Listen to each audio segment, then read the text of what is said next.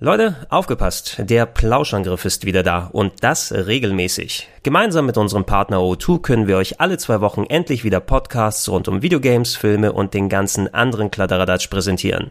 Und wenn ihr unterwegs außer Podcasts hören noch ohne Limit zocken wollt, dann gibt's für euch einen neuen Mobilfunktarif namens O2 Free Unlimited.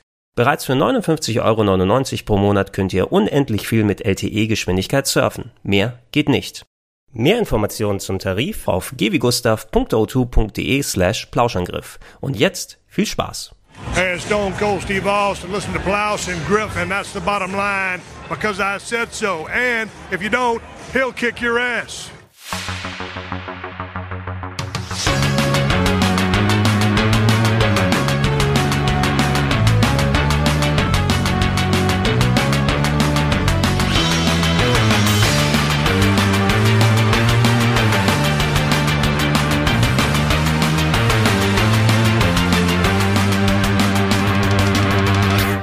Moin moin und hallo und herzlich willkommen zu einer weiteren wunderbaren Ausgabe des Plauschangriffes und zum zweiten und letzten Teil der großen Podcast-Dialoge zu Dwayne The Rock Johnson. Wir haben im ersten Teil ja sehr ausführlich über seine Wrestling-Karriere mit Dennis und Daniel Schröckert gesprochen. Jetzt geht es weiter mit seiner Filmografie. Bei Daddy ohne Plan haben wir aufgehört. Jetzt geht es erste richtig rund. Ich muss echt sagen, ne? Daddy ohne Plan, okay, Spiel auf Bewährung, auch okay. Dann kam Jagd zum magischen Berg, da habe ich gedacht, also langsam vermisse ich aber schon wieder den, den Mhm. Action Johnson so. Mhm. Ne? Und dann also, kam der Action Johnson zurück. nichts. Ja, genau, dann wurde es nämlich eigentlich nur noch da, schlimmer. kommt, da, da kommt der, ja, für mich so mit der Tiefpunkt. Also eigentlich, was so auch gerade auf familienfreundlich, komödiant ist oder Mhm. sowas. Du kannst diesen Film wahrscheinlich unterhaltsam finden, wenn du fünf Jahre alt bist, ne? Aber das kannst du dir andernfalls wirklich nicht geben, Ey, den nämlich habe ich. Zahnfee auf Bewährung. Wer sind Sie denn? Ich bin die Zahnfee. Oh ja. Glaubt an Magie und folgt euren Träumen, Entweder kommst du raus oder wir kommen rein. wo immer sie auch hinführen. Warum sind Sie nass? Schnauze! Dwayne Johnson Ich komme nur wegen des Zahns. Ich will nur den Zahn. und Julie Andrews. Sie sind möglicherweise die schlechteste Zahnfee der Welt. Kann mir jemand helfen? Zahnfee auf Bewährung. Amnesiepulver. Ja, ist klar. So funktioniert's. So funktioniert was? Amnesiepulver. So funktioniert's. So funktioniert was? Immer wieder lustig.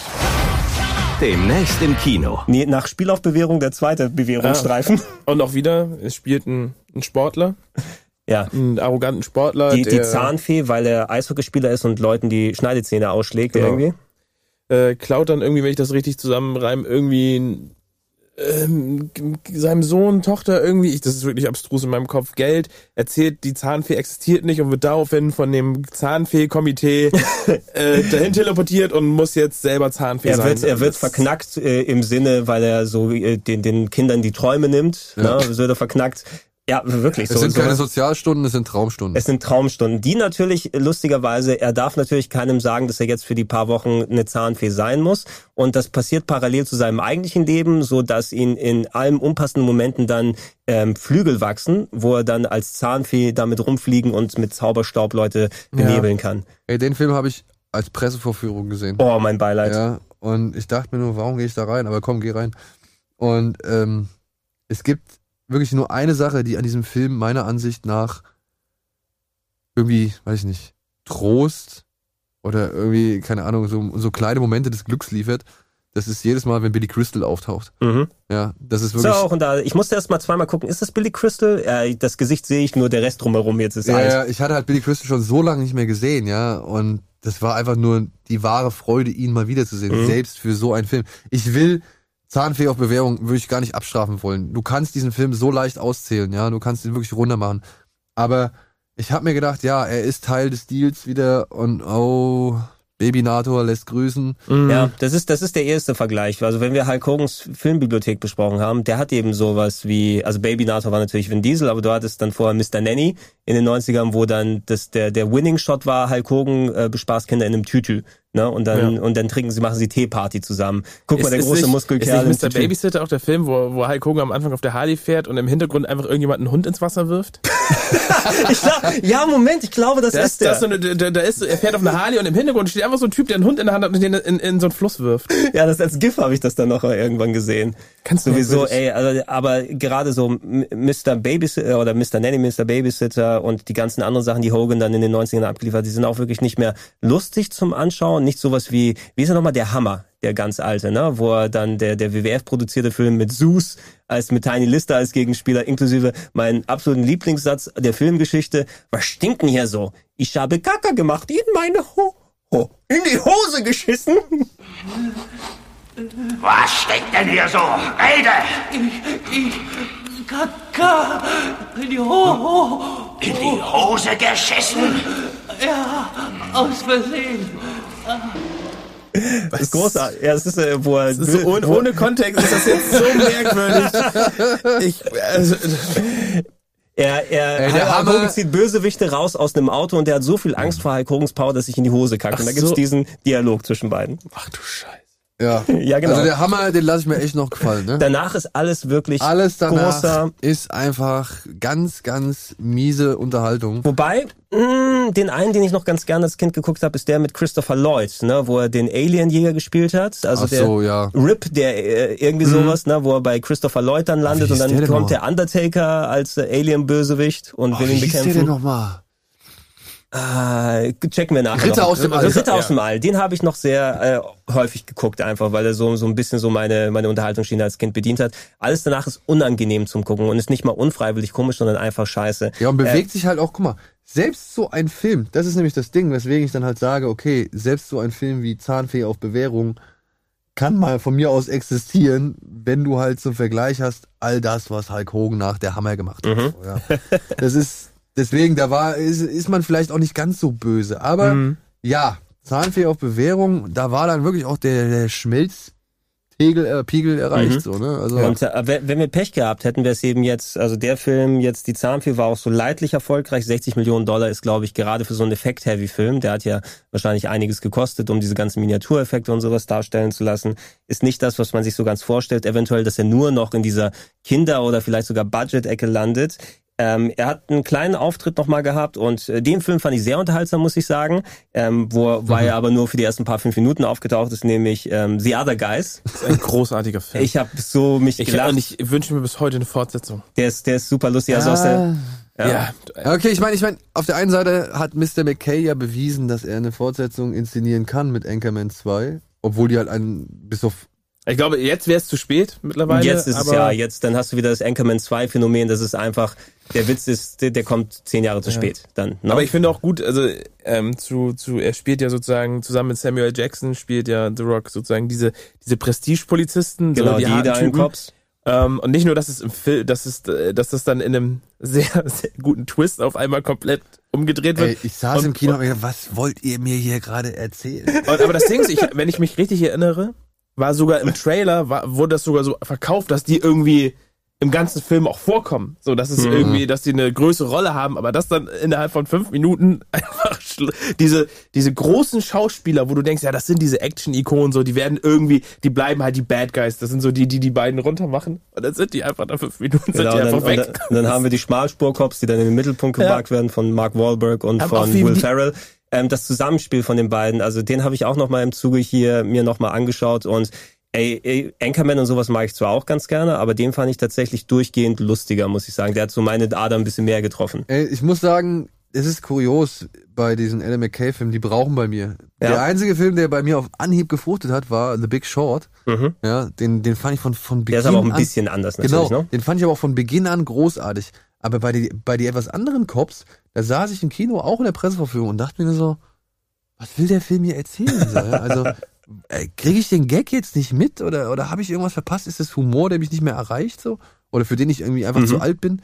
Und je öfter ich den dann gesehen habe, Ja. kurioserweise habe ich damit trotzdem nochmal das Bedürfnis gehabt, mir den Mhm. anzugucken und so. Und je öfter ich den dann gesehen habe, ich fand das schon, da gab es schon beim ersten Mal schon coole Szenen Mhm. und so. Aber nichtsdestotrotz ist der wirklich sehr, sehr schnell und stark gereift. So, ja. Ja, ich finde ge- gerade die Stärke bei sowas, da muss man gucken, ob man auf den Humor wirklich ab kann oder nicht. Also das Gefühl, was du gesagt hast, hatte ich ein bisschen bei Anchorman, der mich unterhalten Ja, hat. ja, Aber ja. als ich dann hier in das ganze Redaktionsumfeld gekommen ist, das war hier so ein vergötterter Film. Ja, Anchorman war quasi, wurde in jeder Game One Folge zitiert, drei Millionen Szenen und irgendwie, okay, ich verstehe schon, warum ihr es lustig findet, wenn Steve Carell da irgendwie oder sowas macht oder ihre Haare riechen nach Rosenduft. Oder, oder so, so kleine Sachen. Aber der hatte mich nie so gepackt, äh, so in der Form. Und da muss man mal gucken, ob man darauf anspringt. Ich brauchte auch ein bisschen so bei Stiefbrüder, obwohl das ist, glaube ich, kein McKay-Film. Aber so dieses, das Will Ferrell-Ding, ne? Immer so diese Ja. speziellen Charaktere, Ja. das Timing, die Dialoge, also das hat schon sehr gutes Timing. Uh, somebody call 911. Holy sh-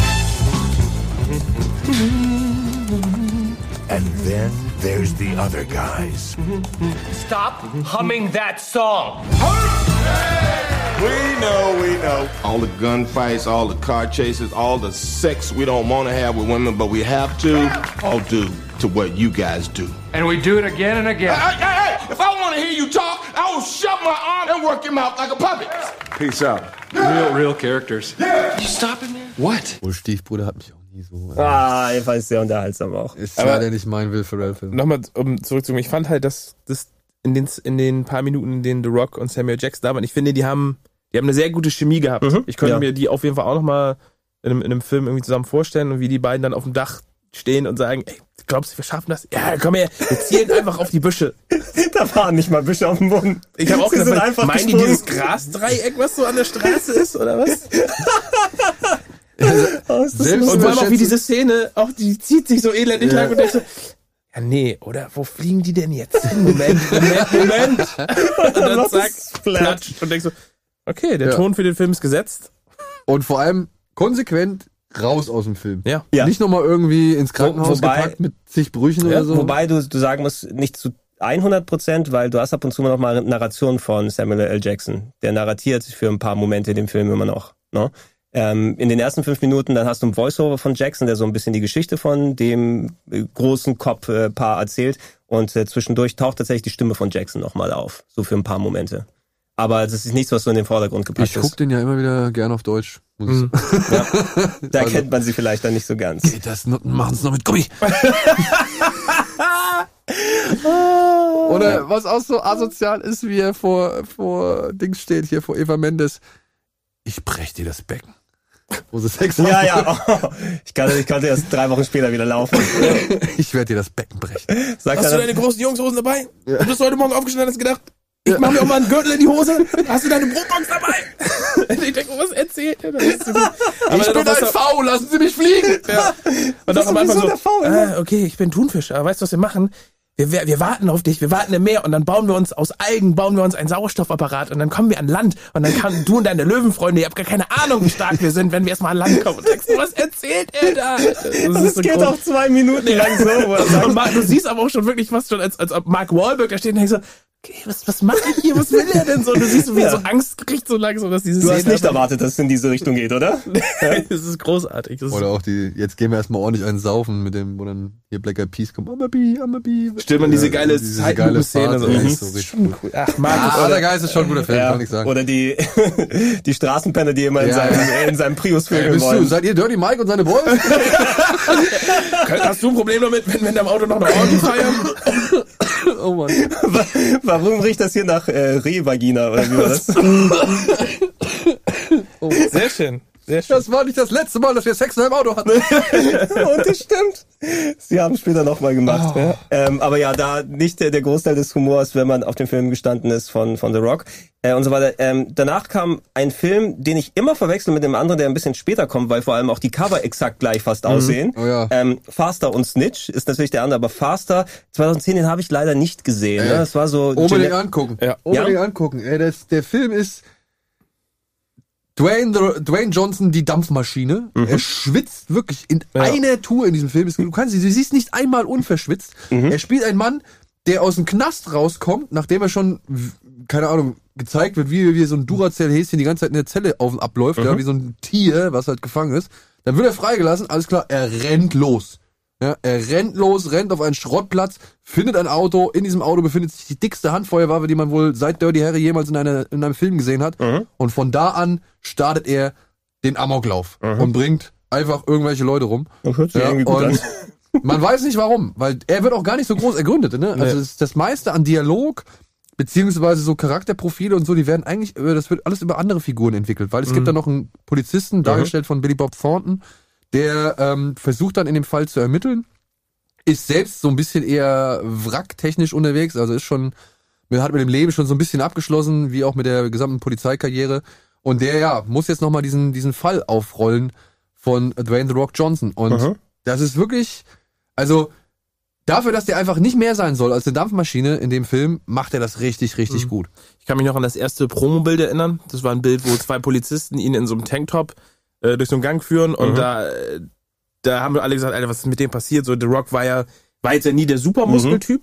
Aber in dem Bild, Alter, da hast du gedacht, Ja. alter Schwede, der Ja, hat da aber das- locker nochmal 10, 20 Kilo an Genau, Muskelmasse das, irgendwie das, das ist so, da, das ist genauso die Grenze gewesen 2010, wo ein bisschen so der eine The Rock hat sich in den eineinhalbfachen Rock verwandelt. Weil vorher The Rock war natürlich muskulös, war aber nie jetzt das definierte Massenmuskelmonster, hatte ja auch noch oft seine sein sehr dichtes Monchichi-Haar dann gehabt, das natürlich auch häufiger jetzt mal verschwunden ist. Aber da war der Glatzenrock dann. ich weiß nicht, ob das schon, weil das war ja quasi der Film, der danach gefolgt ist, war ja sein Einstieg in die Fast and Furious Reihe und wo er mir zum ersten Mal auch wirklich richtig eben als dieses Massenmuskelmonster aufgefallen ist. Ähm, der hat auf einmal eben wirklich enormst an Muskelmasse zugenommen und hat eben seine Physik, die er heutzutage propagiert, wo er aus allen Shirts und Hosen sich aussprengt, wo er aussieht wie der Hulk, eigentlich nur in, ähm, in zartbraun. äh, und und se seitdem hat er seine, seine Mega-Muskel, sein Ja. Mega-Muskelbild. Aber zu Faster, ich, dass du den jetzt so, so ähm, lob, sag ich mal, der ist, du hast ihn aber auch schon mal schlechter gefunden, weil ich kann mich erinnern, dass wir mal über Snitch und Faster geredet haben und da hattest du gesagt, ja, Faster war in Ordnung so, also Ja, ja, kann, das kann wirklich auch gut sein, wenn ich das damals so gesagt habe, weil im Endeffekt, ja, geht's ja nicht um, um nichts anderes als The Rock kommt aus dem Knast, The Rock steigt in sein Auto, The Rock bringt Leute um. Ja, und dann wird er noch irgendwie Billy Bob Thornton mit seiner ach so dramatischen oder Mhm. tragischen Geschichte ähm, gezeigt. Das war damals für mich so ein mm, bisschen wenig, beziehungsweise hat's mich nicht hundertprozentig gekickt. Damals hatte ich jetzt aber noch nicht die ganzen, also so viele Vergleiche, ja. Und jetzt so im, wenn ich jetzt den ganzen The Rock Output mir angucke, dann muss ich halt, halt schon sagen, da gehört Faster für mich auf jeden Fall deutlich Ja. zu den besseren Filmen dazu. Also auf jeden Fall gucken, Gregor, der lohnt sich auf jeden Also Fall. der Ja, ist, ist auf und jeden Fall mal wie gesagt, ich habe den dann auch noch zwei, drei Mal danach gesehen Ja. so und ähm, auch da war es so, je mehr hat er für mich gewonnen, also umso mehr hat er für mich gewonnen, Mhm. so je öfter ich den gesehen habe. Ja. Und ähm, die Präsenz von, von Dwayne Johnson ist cool.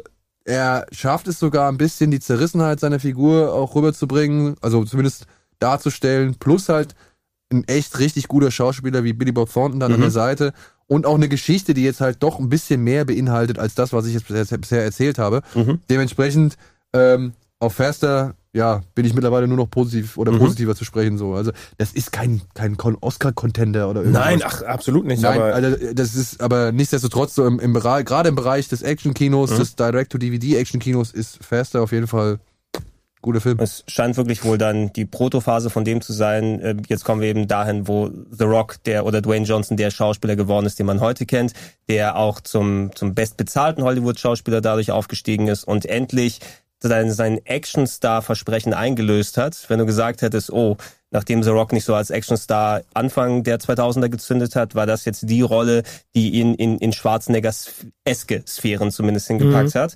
Äh, Luke Hobbs, ja, dargest dargestellt von Dwayne Johnson in dem fünften Fast and Furious Film genannt Fast, Five. Die Männer, hinter denen wir her sind, sind professionelle Runner. Wir finden sie, wir nehmen sie fest und wir bringen sie zurück.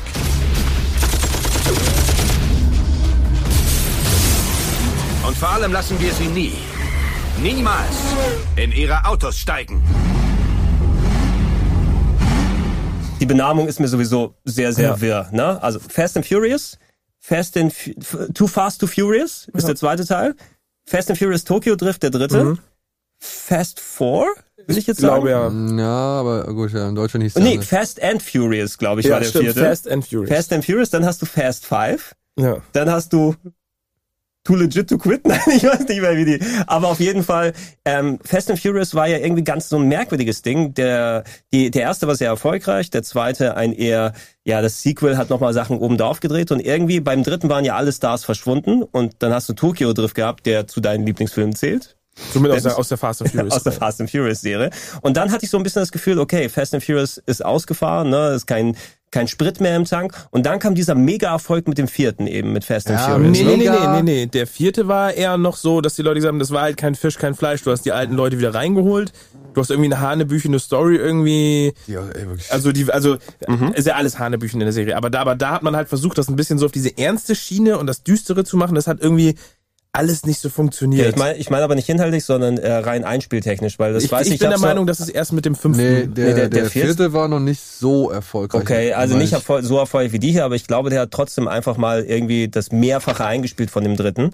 Ähm, Das- und dadurch, das kann gut sein, und, ja. und dadurch wieder, Vin Diesel ist zurück, du hast die alten Charaktere wieder dabei, jetzt hast du dieses, auf einmal sind's statt hier so Autorennfilmen, sind Sachen draus geworden, die mehr so, so Heist-Filme Mhm. dann gemacht haben. Und der fünfte ist ja auch quasi so die, die Autofahrtruppe, die Familie ist wieder zusammen und sie Ja. müssen dann irgendwas erledigen. Das ist der, wo sie diesen riesen Safe auch über die Straßen Das ziehen. ist, das ist, Ne? also bei aller, also da, da fing's, da fing's halt an, wo du gesagt hast, okay, wenn, wenn das funktioniert in diesem Universum, Mhm. was kommt noch? Und diese, das wurde alles beantwortet in den darauf folgenden Filmen, was alles noch funktioniert was alles in diesem noch Universum. funktionieren kann. Aber, Aber, aber ich, find, ich finde die, die Rolle gerade hier, also äh, das war vielleicht so das kleine Stückchen, was denen noch gefehlt hat. Äh, The Rock als erstmal Antagonist mit dabei, als Luke Hobbs, ein Mhm. Gegenspieler, der von der Präsenz her sich einem Vin Diesel entgegenstellen kann und vielleicht ihm sogar die Schau stiehlt.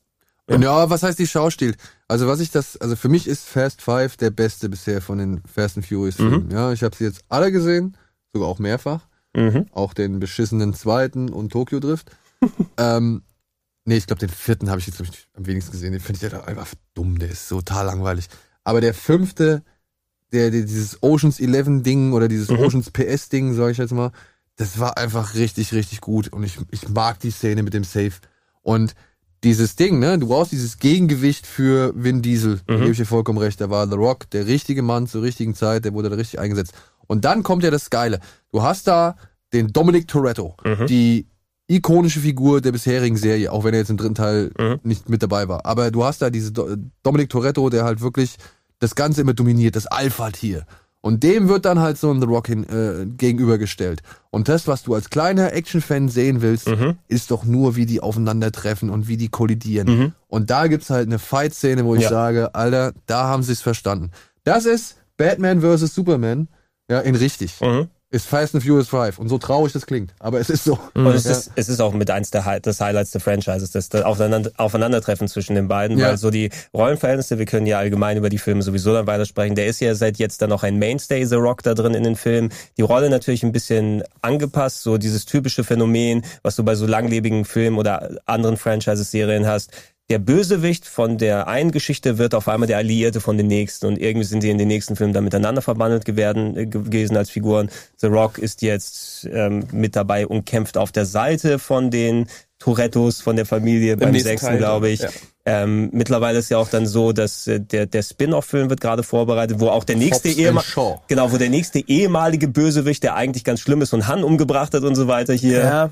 Äh, Nee, ist es war jetzt, sein Bruder. sein Bruder hat Han umgebracht. Nee, nein, Statham war das. Statham war das. Statham hat die Ach Autobombe stimmt, die haben ja die lassen. Szene hinten reingefügt. Ah, ja, Wobei das auch, auch Statham super eingeführt in dem Film. War das, war das der sechste, wo er dann, äh, er ist am äh, Krankenbett seines Bruders, ne? Und dann geht er zurück durch das halb zerstörte Krankenhaus Ja. äh, daraus. Ist es, ist es der Ja, ja, sechste, genau. oder? Ja. Ja, weil ja auch su super badass eingeführt und so weiter. Aber die gehen quasi auf ihr eigenes Adventure. Anscheinend gibt's ja auch Animositäten zwischen Diesel und The Rock. Oder zum, ich weiß jetzt nicht davon, was ist PR, was wurde so künstlich aufgebaut. so Gerüchte, es soll so, heißt, dass es heißt, dass sie die Spinne fein sind und am Set sich gestritten haben. Das größte Problem hat ja wohl Tyrese Gibson mit allen möglichen. der, der hatte aber viel mehr Ja. Probleme als alle. Und also der ganze, den ganzen Streit, den er da vom Zaun gebrochen hat, das fand ich ein bisschen lächerlich so, weil äh, ehrlich, da muss ich Tyrese Gibson so nett und sympathisch ich den auch finde, aber da muss er sich halt einfach mal eingestehen, dass gar, er garantiert nicht das Zugpferd von Fast and Furious Mhm. ist so, ja.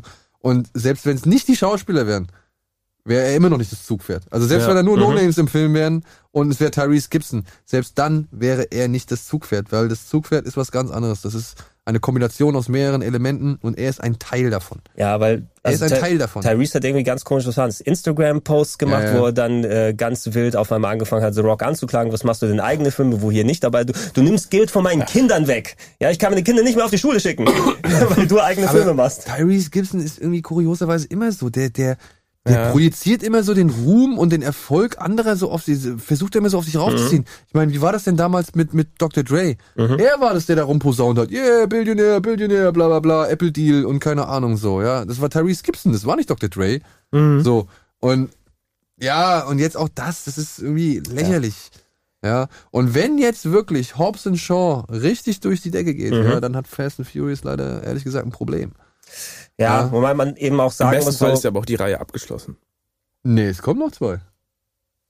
Bis nach Teil 8, Teil, also Teil 8 Stimmt, ist der ist- Beginn einer dann- Trilogie. Stimmt, ja. Ja. Ja, Für, mal die, abwarten. für die halt auch Frau Theron schon unterzeichnet hat. Aber ich hätte, ich hätte mindestens bis Teil 12 erwartet, das heißt dann Fast Around the Clock oder irgendwie sowas, ne? Für jede Stunde. Ohne Scheiß, sicher, si sicher dir das, sicher dir das. Falls es wirklich so kommt.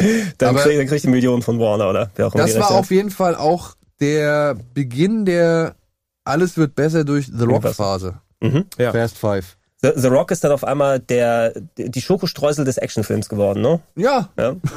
das ist jetzt aber auch. Okay, die, die, die bunten Streusel, das war, es sollte keine, ich meinte vom Geschmack her aus, so eine die. Kirsche auf. Die äh, Kirsche auf dem The Eisbecher. caking on the, äh, nee, die, The die icing on the the, cake. the caking on the Ja, ice. also so, so war das gemeint. Ne? Er, mit, Ja, ja. Wenn, wenn du mehr von deinem Film haben möchtest, schmeiß The Rock rein. Dann gibt's Ja. mehr Action, da gibt's mehr Charisma, da gibt's mehr alles. Aber Ähm, das war dann auch zu dem Zeitpunkt so, ne? Mhm. Beziehungsweise bis vor kurzem, muss ich sagen, war das wirklich, habe ich das auch so gesehen, dass egal wie so ein Film war, The Rock war drin und er hat direkt an Sympathie, an Charme, an, Mhm. an, keine Ahnung, an Bonuspunkten gewonnen. So, ja. Packt den da rein, er verbreitet seine Aura und über, äh, äh, lässt diese Aura durch sämtliche Bereiche des Films Mhm. sickern und dann ist der schon wesentlich besser. Ich glaube, Mhm. wir haben jetzt als nächsten Film doch wahrscheinlich dann auch einen Film, der genau von dieser Die ja. Reise zur. Genau, zwei Filme sogar. Die nächsten beiden Filme, Mhm. die er gemacht hat. Ich weiß nicht, über den einen müssen wir jetzt nicht so lange reden, weil das ist, glaube ich, der einzige, den ich noch nicht gesehen habe von ihm. Jo- Journey 2 oder Hab ich Journey auch nicht Two. gesehen. Diese Also, beiden ja, die, die, Disney-Filme, die Reise hab ich zur geheimnisvollen Insel, Journey to Mysterious Islands, auch glaube ich im, im Ursprung auch nochmal ein Remake von einer älteren Geschichte gewesen, Brandon Fraser, wenn ich mich nicht irre. Ja, ist die Fortsetzung. Genau, Also ich weiß, das ist die Fortsetzung, Fraser- aber das, was Brandon Fraser gemacht hat, basiert doch auch schon auf einem alten Franchise. Ja? Jules, Jules Verne. War das Jules, Das ist, Ach ja, okay, stimmt. Die Jules Verne-Geschichte, die nochmal in den 60ern verfilmt wurde Genau. und jetzt wurde sie nochmal verfilmt mit Genau. Brandon Fraser, das war's. und äh, sowohl die Reise zum Mittelpunkt der Erde, Mhm. als auch jetzt hier die Reise zur geheimnisvollen Insel waren ja so 3D-Vehikel. Mhm. Ach so, ja. Mhm. Ja, die wurden ja speziell auf 3D oder fürs 3D-Kino gemacht und gedreht in 3D mit 3D-Kameras. Mhm. Und ja, der erste war wohl doch halbwegs äh, erfolgreich, aber auch nicht ganz so Ja. stark. Aber The Rock hat auf einmal Aber The Rock hat aus seiner, seinem Einsatz halt direkt erstmal ein richtig Platz drei oder so der, Ja. der Kinocharts Mhm. irgendwie 103 Millionen Dollar Einspielergebnis allein in den USA. Das ist für so einen Film wirklich sehr, sehr solide. Ne? Und ja, was wahrscheinlich dann wirklich dem Charisma von The Rock geschuldet ist. Denn ich glaube nicht, dass die Leute wegen einem Josh Hutcherson Hut- Hutchison, Hutchison. nochmal da reingerannt sind. Und auch nicht wegen Selena Gomez. Weißt du, was, das Lustige ist? Der Film hat auch quasi die The Rock-Tradition begründet. The Rock steht in einem Khaki-Hemd vor Dschungel. Ja? Da, gibt's, da gab es so einen schönen Tweet, den ich gelesen habe. Da haben sie so, so drei, vier verschiedene Bilder gesagt. Und da sagt, these screenshots are all from different movies. Und die sahen alle exakt gleich aus, wo The Rock in so einem Khaki-Hemd vor irgendwelchen Dschungelblättern steht. Ja, man muss wissen, was man tragen kann. Ja, er hat's, er hat's so richtig. Ein, ein Film, der hier nicht verzeichnet ist, zumindest in dem in der Box-Office-Liste, die wir hier herausgesucht haben, den habe ich übers Wochenende noch mal geschaut, weil The Rock drin auftaucht, ist äh, Empire State. Ich weiß nicht, ob ihr den geguckt habt. Ähm, Empire State ist eine Geschichte, die auf einer wahren Begebenheit basiert, wo äh, im New York der 80er Jahre so ein dummer, ja, mit, Das- mit Liam, hier dem, dem Bruder von Thor, Ich kenne ja, ja, Liam Hemsworth. Liam Hemsworth, ich kenne genau. das Cover und habe mich immer gefragt, ist der da wirklich drin, beziehungsweise ist das wirklich ein Film, für den er gecastet wurde? Also so? ich habe ihn mir nur angeguckt, weil The Rock ganz riesig auf dem Cover drauf ist und da stand so Empire State, ja, unbedarfte äh, Leute klauen Millionen von Dollar und The Rock muss sie als Polizist dann zurückholen. Ich dachte, oh, das klingt ganz cool. Ich mach den an und auf einmal ist das so ein Period Piece, wo sie so tun, als ob sie in den 80ern sind. Liam Hemsworth ist so ein unbedarfter Zögling von griechischen Einwanderern, wo sie übrigens richtiges Griechisch gesprochen haben im Film, das äh, will ich dem zumindest anrechnen, aber der einen Job annimmt als äh, Sicherheitsbeamter und schaut, dass da die Regularien so lax sind, dass er mit seinem äh, besten Kumpel dann äh, sich ausdenkt, das Ding auszurauben und dann mit den Millionen wegzulaufen, was natürlich nicht so richtig funktioniert. Dieser Film hat mich megamäßig genervt, weil A, die Performances, die drin sind, sind teilweise sehr, ey, wirklich, die dir auf den Sack gehen. Dieser Sidekick, dieser Kumpel von Liam Hems Hemsworth, die ihn quasi so anstiftet, das Zeug zu klauen, ist so die nervigste Rolle, die ich seit langer Zeit gesehen habe. Stellt euch, stellt euch Giovanni Ribisi vor, in tausendfach nerviger. Ja? Okay. Und er fängt dann immer an, so Sprüche und so shifty und hier und da. Und The Rock taucht einmal am Anfang kurz auf, dass er sagt, äh, quasi so in der Vorschau, okay, sag uns, wo die Millionen sind. Ne? Und dann taucht er erst ganz später wieder auf, wo er kurz als Polizist mal sagen darf und denen hinterherjagen kann. Ist ein Non-Faktor, ne? also der hat es nicht verdient, auf dem Cover mit drauf zu sein. Ein bisschen so das Involvement wie bei Get Smart maximal, ne? von der Screentime her aus. Und der Film selber lohnt sich nicht, basiert eben auf einer wahren Geschichte, wo die Typen dann geschnappt wurden, aber das Geld nie in der in dem Umfang gefunden wurde. Du siehst am Ende auch den richtigen Typen, der verkörpert wurde von Liam Hemsworth, der dann später sitzt und den Film mitproduziert hat. Ja, ja, ich bin wieder aus dem Knast raus und ich erzähle meine Geschichte. Wir haben die Millionen leider nicht gefunden, ich weiß nicht, wo sie sind. Haha, in so einer Post-Credit-Scene. Naja. Äh, ist total wertlos, braucht man nicht gucken. Wahrscheinlich dann auch nicht hier dieses Du schon wieder und auch Liebe macht mal Ferien 2. ja, oder? alles so kleine Mini-Auftritte, das braucht man alles nicht, nicht Ja. Was man dann. aber auf jeden Fall braucht und auch auf jeden Fall schauen sollte, ist äh, der nächste Film von ihm, zumindest und laut meiner Wikipedia-Liste, wo er auch Produzent war. 2013 Snitch. Snitch. Sondermeldung. Ein bewaffneter Mann stürmte... Wie sieht's aus? Wir kennen den Schützen. Landete vor zehn Jahren nach einem Banküberfall im Knast. Direkt nach dem Überfall wurde die Bande von einer anderen Gang überfallen. Sie wurden in eine Falle gelockt. Sein Bruder wurde getötet.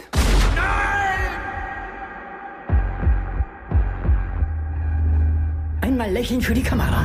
Ich bringe euch alle um. Bring euch alle um. Ja, das gleiche Cover wie Faster hat. Ja. Okay, wel- welcher Ja, äh, war, Moment, wir haben G.I. Joe vergessen. G.I. Joe ist hier danach in der Liste Ja, zumindest drin, auch. in der Abfolge. Aber wir können, Okay. wir können gerne auch über G.I. Joe gleich nochmal reden. Lass uns Snitch erstmal kurz Ja. dann fertig machen. Äh, Snitch, The Rock oder Dwayne Johnson spielt ein, ja, was ist er? Er ist ein, ein LKW-Fahrer für ein, für ein, also er ist ein, arbeitet in einem Transportunternehmen. Hatte, ist er nicht sogar, glaube ich, der Chef des Transportunternehmens, wenn ich das richtig verstanden habe?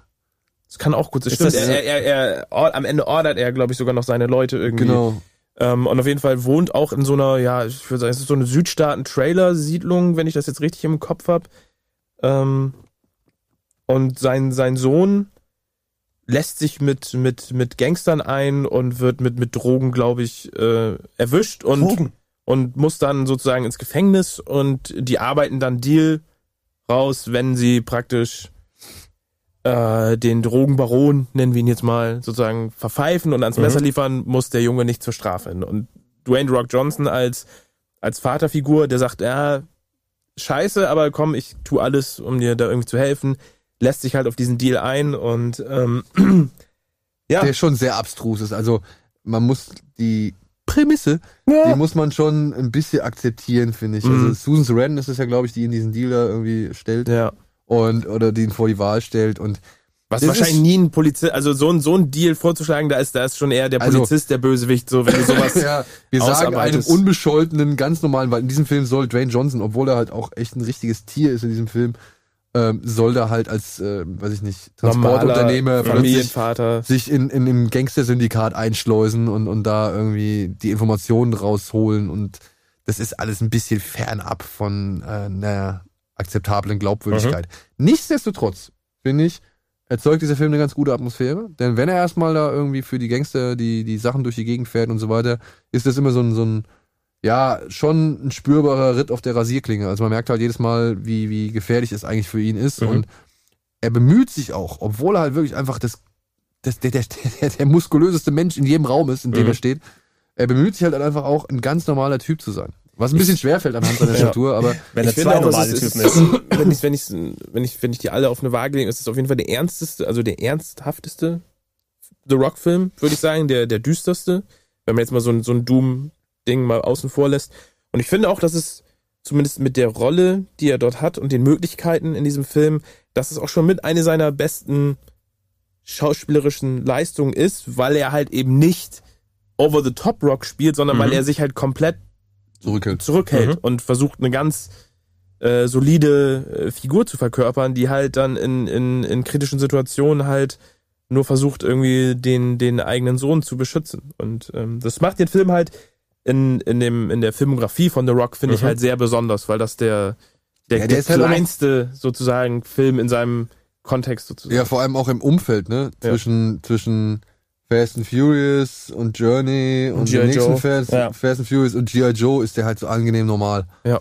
Ja. Das ist ganz nett, wenn sowas nochmal reingeworfen wird. ne? was ich Ja. auch, wofür ich mich auch sehr stark mache, ist ähm, zum Ende hin eine Verfolgungsjagd, beziehungsweise die Verfolgungsjagden generell in diesem Film oder diese Truckfahrten und was weiß ich, die sind sehr schön und versiert in Szene gesetzt. Mhm. Also wenn da halt irgendwie was passiert, dann äh, wird auch der richtige, ja, die richtige Wucht und die richtige Dynamik vermittelt. So, das fand ich Mhm. ziemlich cool. Also die Verfolgungsjagden, die fand ich auf jeden Fall ähm, mit das Highlight in diesem Film. Okay, wenn, wenn der so vergleichsweise geerdet ist, äh, du hast G.I. Joe Retaliation angesprochen. geerdet ist das Wort, das man am wenigsten dafür benutzen könnte. Ich aber mag hier, den mehr als den, als den ersten. das ist nicht Das so ja, schwer. aber- ja, das ist nicht so schwer. es ist aber wieder das, das ähm, Kirsche auf die, auf die Sahne-Prinzip. Ne? Also The Rock war vorher nicht mit dabei. Jetzt spielt er Roadblock den Charakter. Ich kenne mich mit G.I. Joe zu, zu wenig aus, um zu sagen, wie das in der Lore verbandelt ist. Ähm, ich muss sagen, also The Rock hat eine sehr generische Rolle natürlich, ist einer der G.I. Joes, die werden betrogen, weil jetzt Cobra Commander das Weiße Haus übernommen hat äh, und äh, sie müssen Ja, dann... man muss dazu sagen, im ersten Teil wurde halt gezeigt, dass der Präsident ausgetauscht wurde Ja. und jetzt halt verkörpert wird durch die Figur, die vorher von Arnold Woslow gespielt Mhm. wurde, der ja übrigens die Mumie war in ja, ja, ja, ja. die ja. Mumie mit Mhm. dem The Rock. Jetzt schließt sich der Kreis, wie, gesehen, Ja. wie gesagt, von denen. Und ja, äh, der falsche Präsident übernimmt das Weiße Haus und in dem Moment werden halt auch die G.I. Joe ja, für den Müllschredder erklärt so und dann Genau. macht der Film schon mal den ersten kapitalen Fehler. In seinen ersten 15 Minuten killt er Channing Tatum aus Ja. dem Film War, raus. war das nicht eine Sache, genau, Channing Tatum ja einer der beliebten Teile aus dem ersten Teil, ne, Mhm. einer der beliebten Schauspieler und äh, ich kann mich noch erinnern, dass es da so äh, so negatives Feedback gegeben hat von den Leuten, die so in Test-Screenings dann gesehen haben.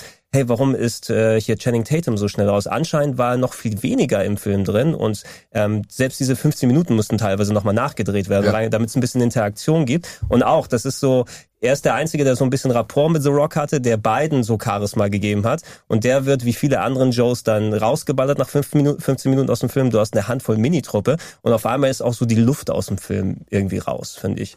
Inklusive, also, ey, die, diese, die, aber diese eine Szene, wo sie im Gefängnis in äh, Ostdeutschland sind, wo sie da, da runterfahren und dann der in, in diesen Glaskammern dabei und dann kommen die Ninjas von außen. Also so, so kleine Sachen, die, die heben es nochmal wieder raus, aber irgendwie hat mich der Film danach verloren, muss Dieser ich sagen. Kampf an der Steilwand, wenn sie die, den, den Bruder da von Snake Eyes, wenn sie den irgendwie äh, entführen und dann halt äh, in Sicherheit bringen wollen Mhm. und sich da an dieser Steilwand mit den ganzen anderen Ninjas an den Seilen befestigt, irgendwie so lang kämpfen und lang laufen und so, das fand ich cool. Mhm. Fand ich cool. Aber ich meine, ja, es ist kein großer Film.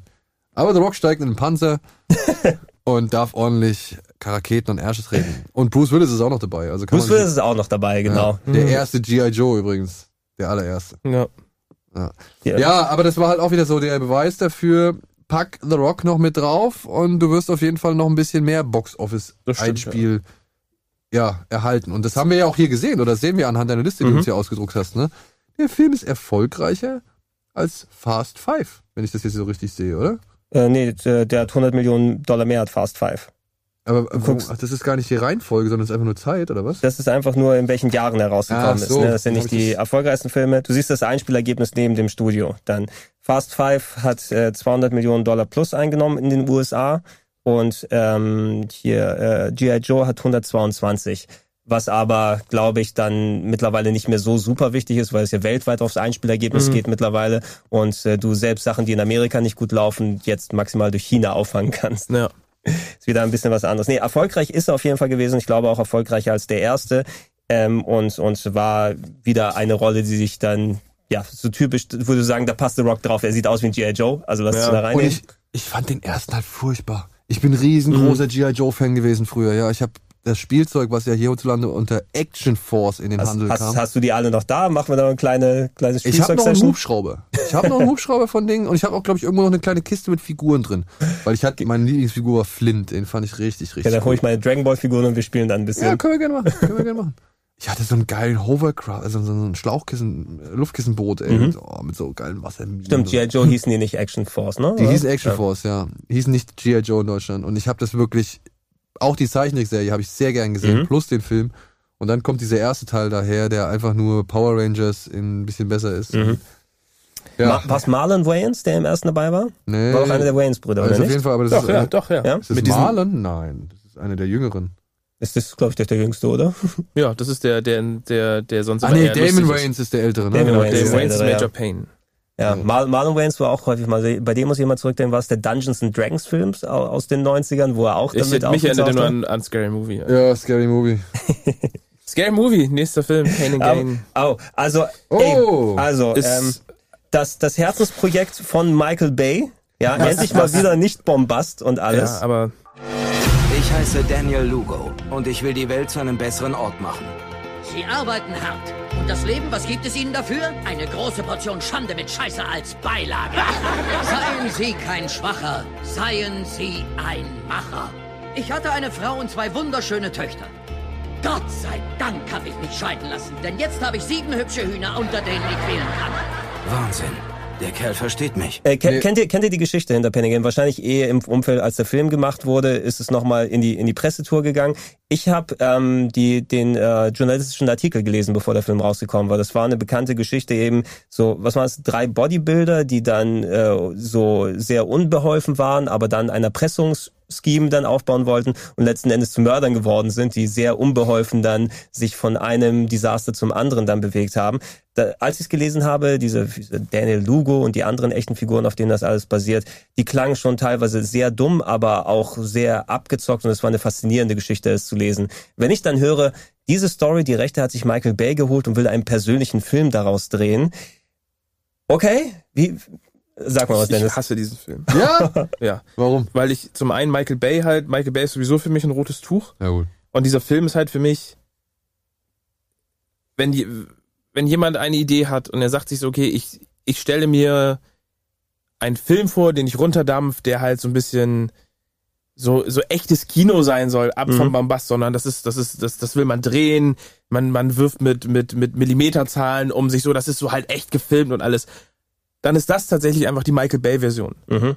Das, da wird alles, was an diesem, an dieser Idee gut ist, wird halt einfach durch die ekelhaftesten Stereotype und Klischees ersetzt, die man sich nur vorstellen kann. Es war, Und ich finde, es ist einfach, du siehst diesen Film und es strotzt einfach nur so von ekelhafter Selbstinszenierung von Michael Bay, wo du einfach nur denkst, was für ein abgefuckter Mensch muss man sein, Alter, um sowas irgendwie zu produzieren Weißt und du, zu so- drehen. so- ich, so find, ich, ich finde nichts Gutes an diesem Film. Rein, rein der Ton her aus. Man hat so vielleicht ein bisschen gehofft, äh, siehst du wieder den Michael Bay von Bad Boys oder so, ne? So ein bisschen nicht mehr so, also ich meine einfach so, dass er wieder mal einen Film inszeniert, der nicht nur riesige Roboter ist, und ja. hauen auseinander, sondern es ist mal etwas, was auf eine andere Schiene eben mal hingeht.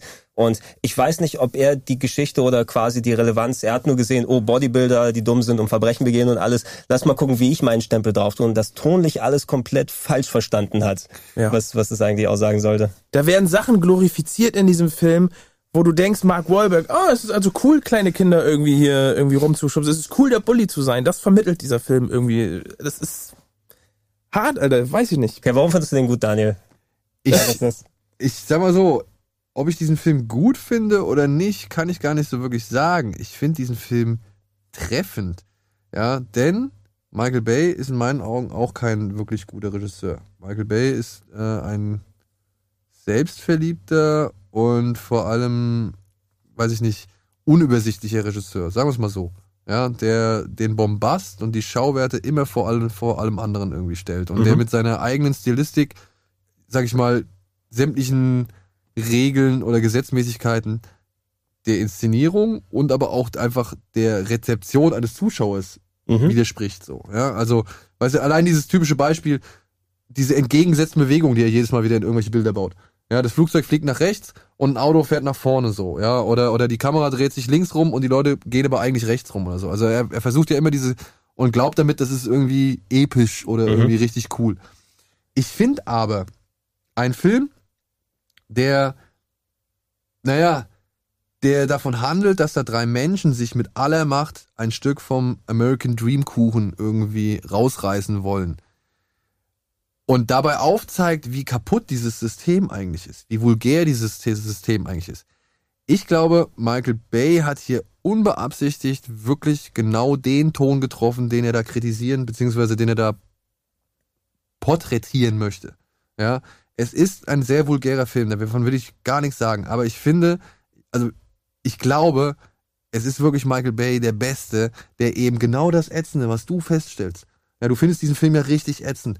Und ich glaube, es war nie Michael Bays Absicht, diesen Film so ätzend Nee, zu nee, machen. genau, richtig. Ja, er hat es unfreiwillig gemacht und damit steht der Film aber sinnbildlich für all das, was er, was er halt anspricht. Ja, ich meine, allein dass diese Ja, aber, aber, das, aber das bedeutet ja, dass er eigentlich, dass er genau das Gegenteil, also er bewirkt ja eigentlich, er, in seinen Augen ist das ja alles cool. So, und er hat das versucht er cool glaubt, das ist cool. Mhm. Genau, ja, ja. Ja, aber das bedeutet, all das, was, was du jetzt schreibst, dass es dieses, diese Gegenthese ist, das ist ja aber genau das, was Michael Bay ist. Das heißt, er hat ja in dem Sinne einen Film gemacht, in dem er sich selber praktisch, also zur Schau stellt. Eben, eben. Und da, deswegen sage ich unfreiwillig. Ja, Ja, gut, aber das- finde ich das, ich finde das wirklich ein sehr treffendes Porträt von dem American Way of Life, der da wirklich unter die Lupe genommen wird. Ja, das- Und das von einem Mann, der diesen American Way of Life in dem Moment viel zu sehr zelebriert, als dass er ihn kritisieren kann. Ja, aber nichtsdestotrotz finde ich es halt dann passend, dass ausgerechnet von Ja, diesem Bubblegum-Optik-Regisseur, von, das, von dem das kommt. Ja, du und- drehst es halt eben in diesen Blickwinkel, wo es, wo man es so sehen kann. Das, ja, aber gut, es aus der ja, Sicht, klar, würde ich dir auch recht geben, aber im Endeffekt war es halt nicht die Intention des, des Regisseurs, Nein, dass dieser Film diese, ich- dieses Feedback hat. Glaub ich Und deswegen finde ich halt, ist immer noch die Kritik an Michael Bay und dem Film in dem Sinne, also zumindest für mich immer noch, noch treffend. Klar kann man es drehen und dann kann ich ich kann es so, ich Ja, kann es so es ähm, ja doch ähm, immer- wiedergeben und auch sehen, aber es hängt doch immer von der eigenen Wahrnehmung und Entscheidung ab, wie ich so einen Film dann annehme, so, ja. Und ich, wie gesagt, ich kann, ich kann dich vollkommen verstehen. Aber ich finde halt, der Film hätte von keinem besseren als von Michael Bay in diesem Moment kommen können, weil er halt genauso ätzend ist wie diese ganze Geschichte, die da halt irgendwie passiert ist. Zumindest äh, The Rock konnte ja noch mal ein bisschen anders aufgehen als in den anderen Rollen. Also er hat sich schon anders angefühlt in dem Film, als ja, jetzt, als, wenn du als hyperaktiver Kokainabhängiger so äh, war es mal wieder eine neue Facette, die er ist irgendwie. vielleicht mehr so, wie er allgemein beim Wrestling gewesen ist. Ja, also ich glaube, das, ist, das hat- das hat auch, das, ich würde diesen Film auch nicht irgendwie The Rock sozusagen ankreiden, dass er da irgendwie mit, also ja, gut. es gibt gute Momente mit The Rock. es gibt gute Momente bestimmt, aber es ist, ich würde, also ich möchte ihm diesen Film nicht zur Last legen. Aber, aber ich würde. Ich nehm's dir nicht übel, Genau, okay. aber ich würde sagen, er hat auf jeden Fall, also er gehört eher zu den Entscheidungen, die ihm vielleicht in der Karriere hätten erspart bleiben können, wenn er zweimal drüber nachgedacht hätte. Und es da gibt es noch einige andere Filme, die jetzt gerade jetzt in jüngster Zukunft irgendwie kommen. Es ist letzten Endes das, wie wir es häufig bisher in der Vita von, in der Filmvita von The Rock gesehen haben, so ein bisschen Konterprogramm zwischen den Ja. ganz großen Blockbustern. Du hattest G.I. Joe vorher, dann kam der sechste Fast and Furious und ähm, eine Entscheidung, wo ich, als ich gehört habe, dass der dann produziert wird, der Film, der auch 2014 rausgekommen ist, im ersten Moment, ja, kann ich mir durchaus vorstellen und dann eher gemischt ein bisschen aufgenommen wurde, ähm, 2014 ist Hercules. Äh, Wir haben jetzt, du hast jetzt aber Fast Six, hast du jetzt übersprungen? Ja, Also, Fast Six haben wir gar nicht drüber Wir haben gesprochen. allgemein über die Fast-Sachen gesprochen. Ja, aber Fast Six ist ja die beste Szene mit ihm. Alter, wo er den dicken Fetten, den, den Deutschen da mit, mit dem. Mit dem Nein, Alter, wo er im Krankenhaus ist. Und dann kommt er mit, Ah. se mit seinem Gips und so seine Tochter. Und Dad muss dann Ah, ja. so, Daddy's gotta work. Und er mit seiner Bizepsanspannung zerberstet der Gips an seinem Arm. Und die nächste Szene, die du siehst, ist, wie er aus den Trümmern rauskommt und sich diese fette Minigun nimmt und damit steht und denkt so, okay, er ist der Terminator, Alter. Ja. Kein normaler Mensch kann dieses Gewehr hochheben. Und der Rock steht mit dieser fucking Hubschrauber-Minigun Okay. und ballert. Gut, und gut. der, der, der Flying Clothesline, den er dann im Flugzeug macht. Oh, Alter, wie er da, Alter. ey, das, Es- wo du denkst, okay, jetzt Gut, es, hört alles äh, auf. es war nicht meine Absicht, das zu überspringen. Ich dachte, wir hätten allumfassend darüber gesprochen, aber solche Szenen diese muss man ja speziell Giftszene, ich noch mal das äh, die, ja, so- die, ich habe sie, ich habe sie auch bildlich vor mir hier wieder. Ich glaube, Hammer. einer der Gründe wirklich, warum wir The Rock so wenig in dem Film sehen, dass er eben im Krankenhaus liegt und dann am Ende auftaucht, äh, müsste wirklich die WrestleMania-Verletzung gewesen sein, weil der Film ist äh, ja 2014 rau- Hm. oder 2013 rausgekommen. Äh, Anfang 2013 war das WrestleMania-Stuff oder sowas und die, die Trainingsvorbereitung, entweder war es so, dass er dann einfach nicht mehr so viel zur Verfügung stand im Film, Fulltime mitzumachen oder eben trainingsmäßig da verletzungsseitig nicht so richtig mit dabei war. Es hat sich ja aber nicht so ultra negativ auf den Film ausgewirkt. Dafür waren Nö. seine Auftritte erinnerungswürdig. Ja. So, in Fast Also- Six. Und äh, mit der längsten Landebahn. Ja, die längste Landebahn und Der ist doch im beziehungsweise, Kreis gefahren, oder? beziehungsweise das Flugzeug mit dem, mit dem, mit dem wirklich längsten Anlauf, ja, also keine Ahnung. Wie lange dauert die Szene? Sechs, sieben Minuten, wo die fliegen auf noch länger, Vollspeed? noch länger, glaube ich. Auto? Also ich meine Fast Six, ne, da war dann halt wirklich auch die, die, äh, da waren die Schleusen offen, sag ich mal, was, was das äh, Akzeptieren angeht, so, Ja. ne, beziehungsweise oder auch was den Nonsens angeht, so, ja, das, da, da war man dann, okay, jetzt weiß man Bescheid, hier fliegen Panzer durch die Gegend, beziehungsweise hier fliegt einer über. Nee, das war doch so Dubai, wo die aus dem, aus dem, aus dem. Ja, das von dem einen. Auto, von Das dem einen. Ja? Ist das der siebte? Äh, Dubai ist der siebte, Okay. wo sie mit dem Auto durch die drei Häuser fliegen. Aber der, fahren, der, ne? der, der sechste ist dem Jason Statham im Bus, diese Verfolgungsjagd, Nein, ne? Ist der, auch der siebte? der sechste ist äh, noch nicht Jason Statham. Jason Statham kommt erst im siebten. Der sechste ist Luke Evans.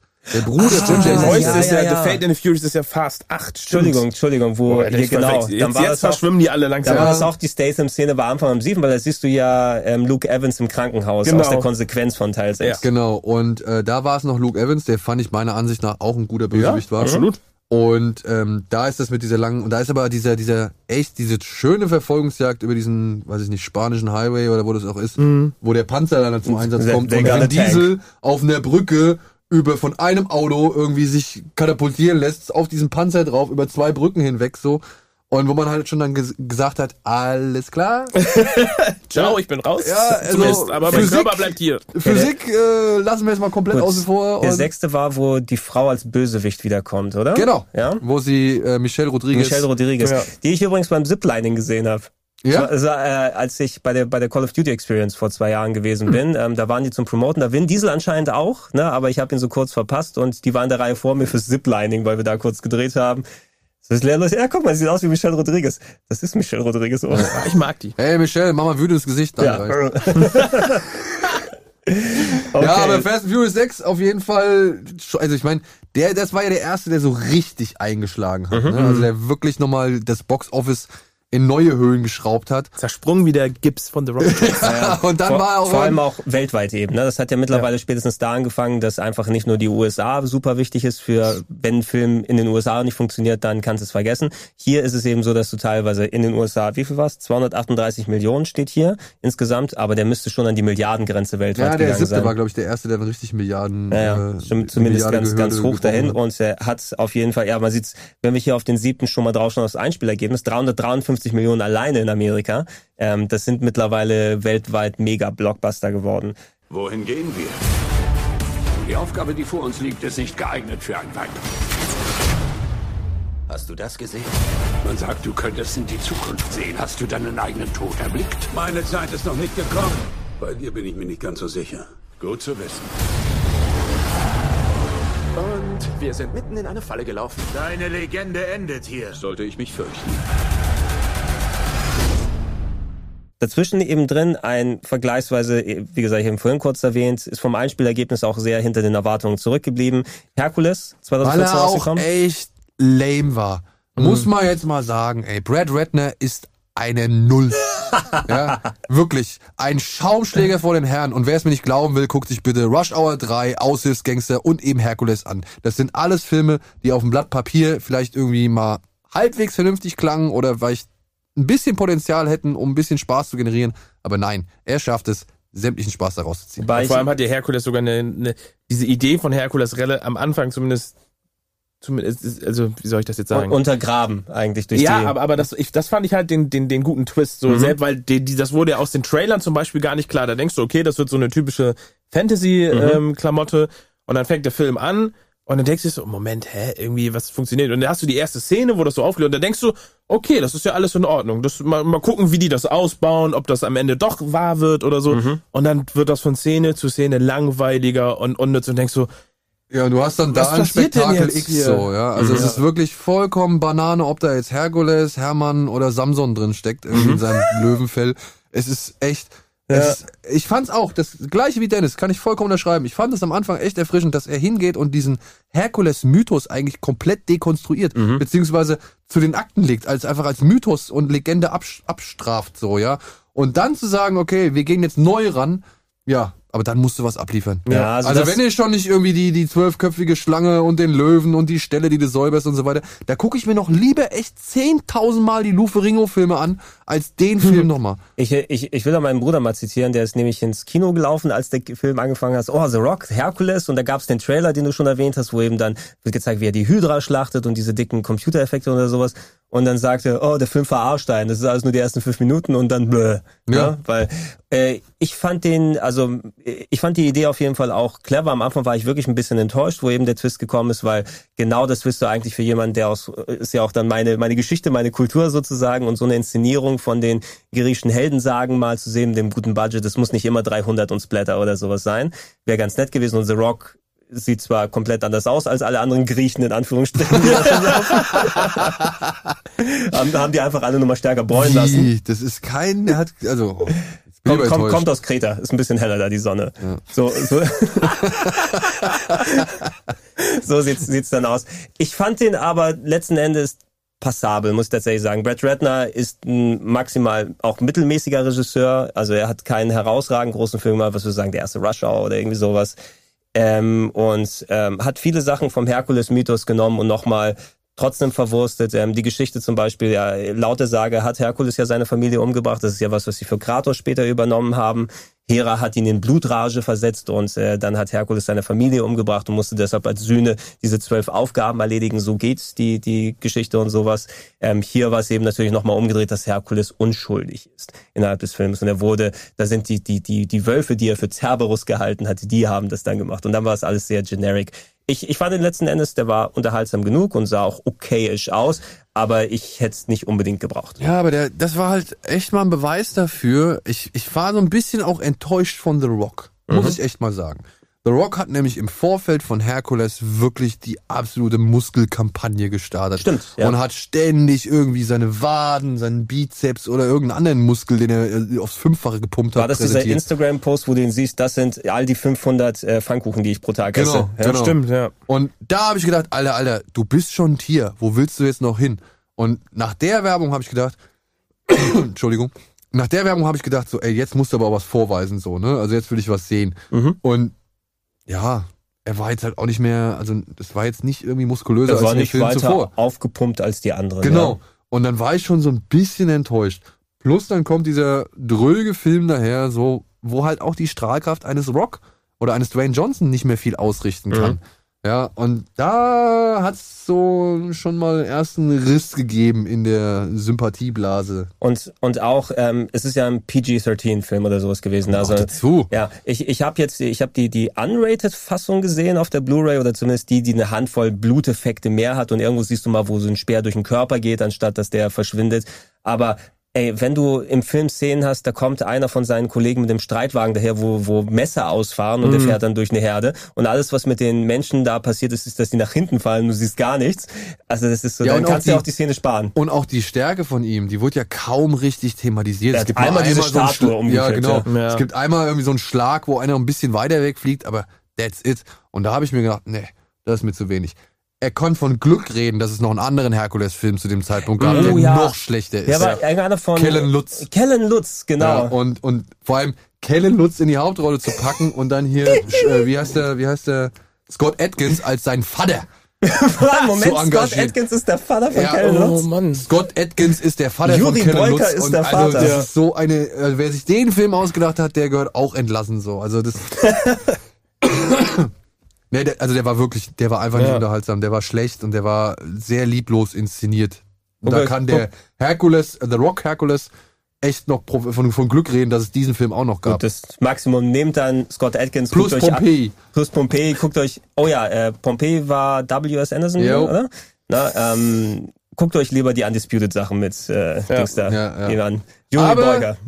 Ja, und dann kommt nämlich schon der nächste Film. Und jetzt gerate ich auch so ein Straucheln, ne? Ich, äh, Fast and Furious 7. Also, ja. Ja, bei mir ist San Andreas erst. Also Ah, hier, nee, stimmt, Furious 7 ist noch vor. Furious 7 ist noch Aber dazwischen, Furious genau. 7 kam auch vor San Andreas. Ja, stimmt. hab- wir hab haben auch nur schon hier, hochgescrollt. Wir haben auch hier die Ami-Daten. Ne? Es kann Ja. sein, dass wir in Deutschland durchaus auch die Dinger mal durcheinander haben. Furious 7, wir haben es innen drin nochmal oder zwischendurch mal erklärt, weil wir alle durcheinander bekommen haben.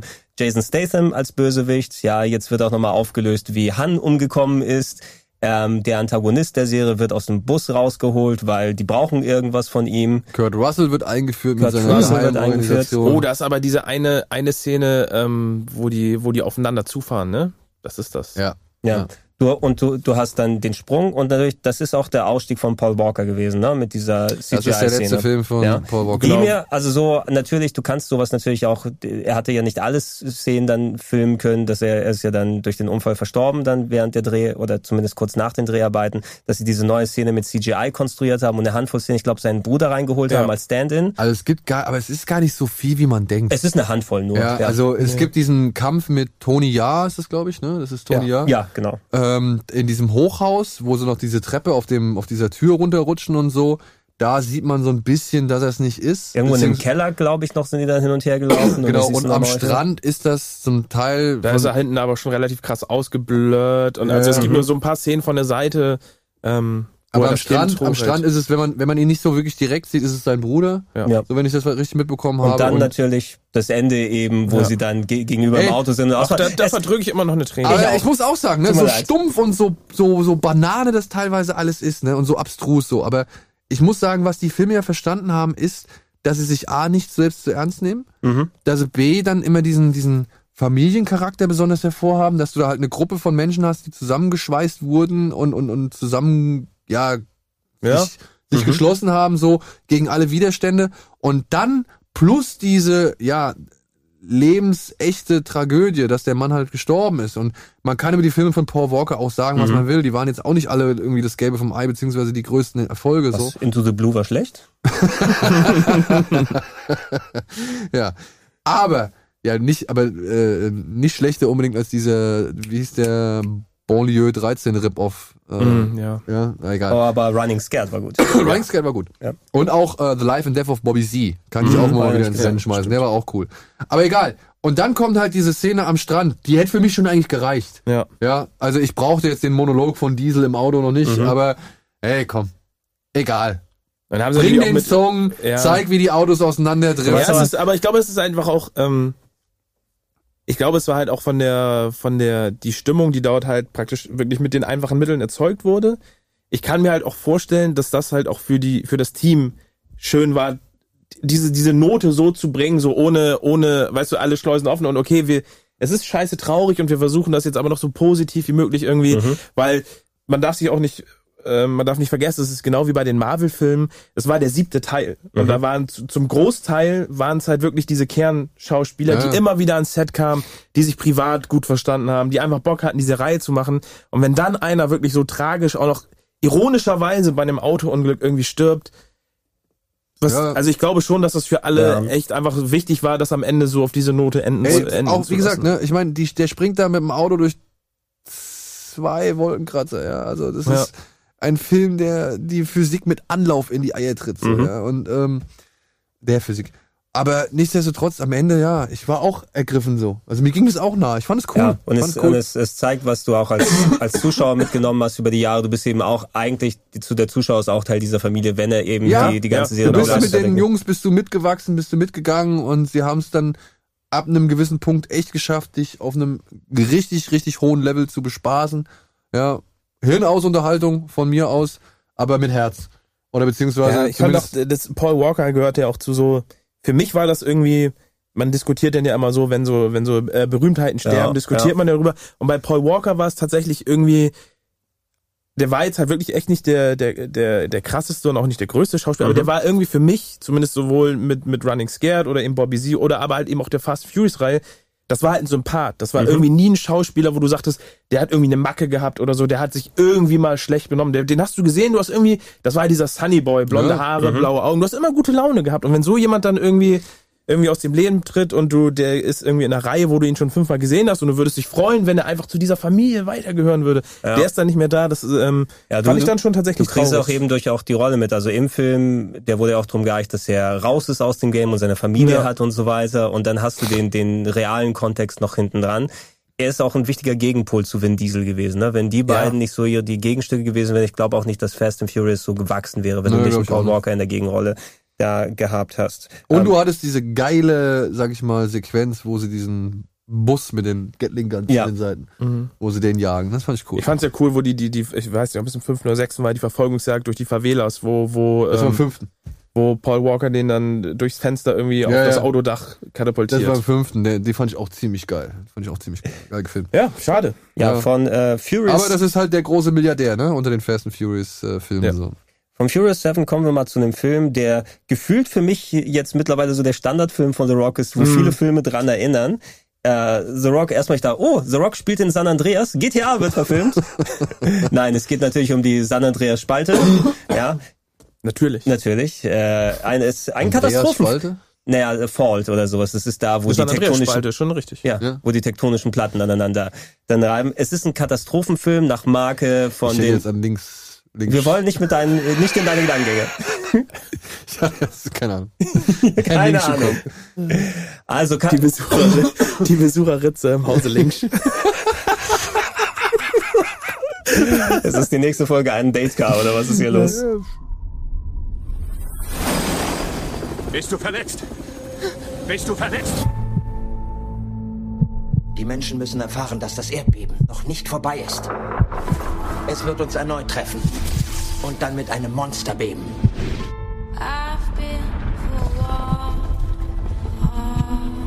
Oh mein Gott.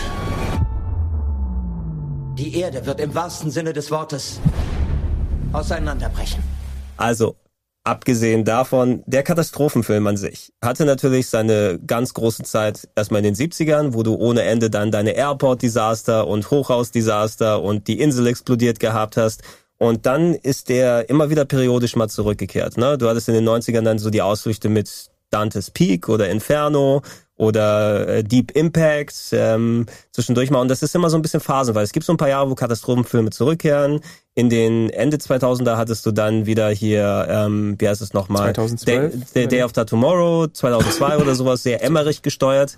Und jetzt sorgt The Rock dafür, dass mit den modernen CGI-Mitteln jetzt einfach mal halt die halbe Westküste auseinanderfällt und er ein Rettungshubschrauberflieger Ja. ist.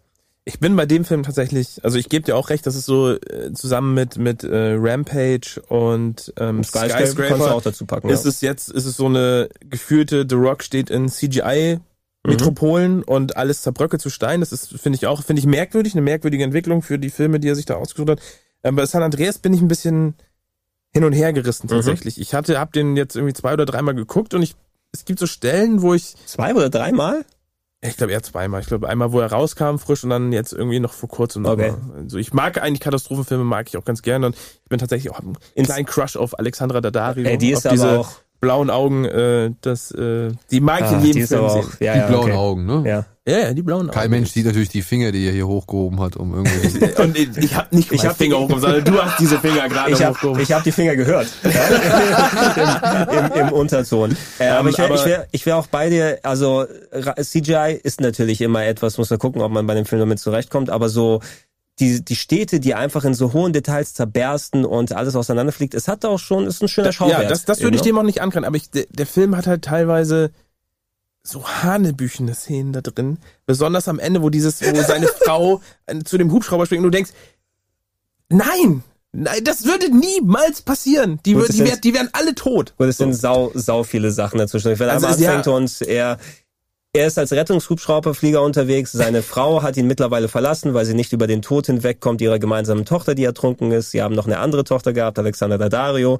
die auch da gerade unterwegs ist, die mit ihrem Stiefvater, äh, nicht Stiefvater, aber dem, dem neuen Mann in Spee, äh, diesem Businessman, dann Ja. zu seinem neuen Gebäude hinfliegt.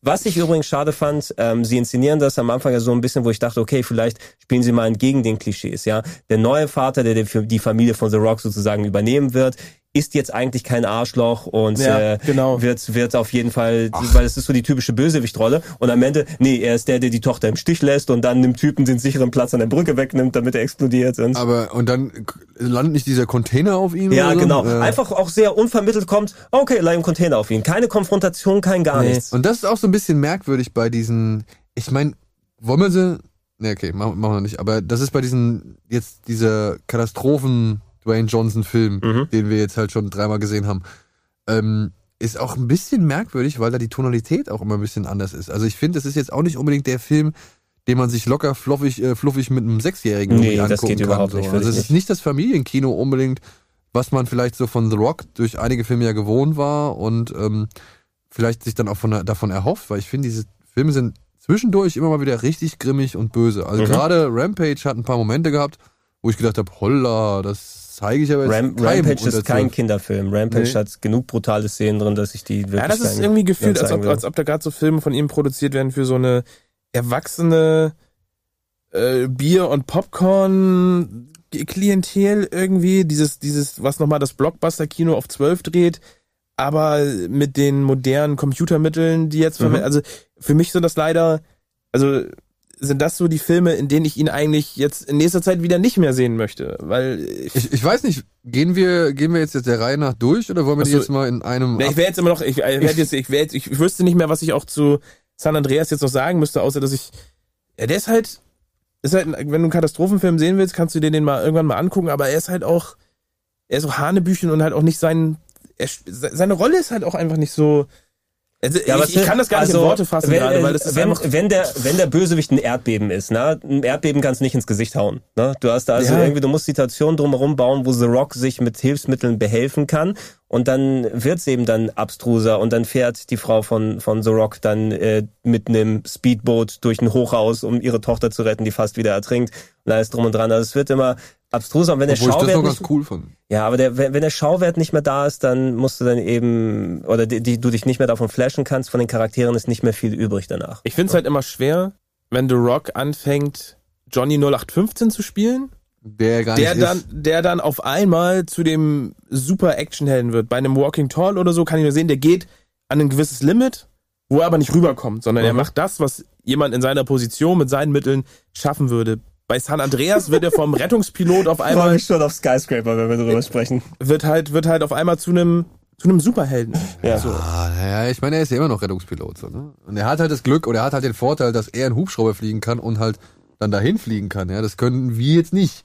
Wenn mein Würden Daddy wir- sagt, dass er da ist, dann wird er da sein. Genau, Vertrau ihm. Genau. Also ich meine, wenn jetzt, Ja. wenn ich jetzt höre, meine, meine Tochter ist irgendwie in Paris und das ist gerade vom Erdbeben gezeichnet, kann ich mich halt eben nicht in den Hubschrauber setzen. Oder selbst wenn es Bonn ist. Ja, kann ich mich halt nicht in den Hubschrauber setzen Bonn und kann mal eben nach Bonn fliegen, um da halt in Bonn für Recht und Ordnung zu sorgen. So. Das sollte man vielleicht mal machen. In Bonn für Recht und Ordnung Ey, sorgen, den- Freunde. den- den Was ist Film- eigentlich in Bonn los? Den Film will ich mir ausschauen, ja? Schröckert räumt auf. Das. Das Schröck geht nach Bonn. Bundestag. Er bringt die Hauptstadt zurück. Ja.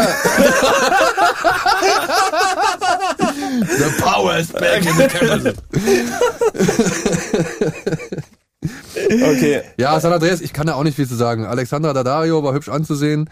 Carla Gugino mag ich eigentlich auch mal sehr gerne Ja. sehen. Ähm, es ist auch ein Film, der davon profitiert, dass The Rock drin ist, klar.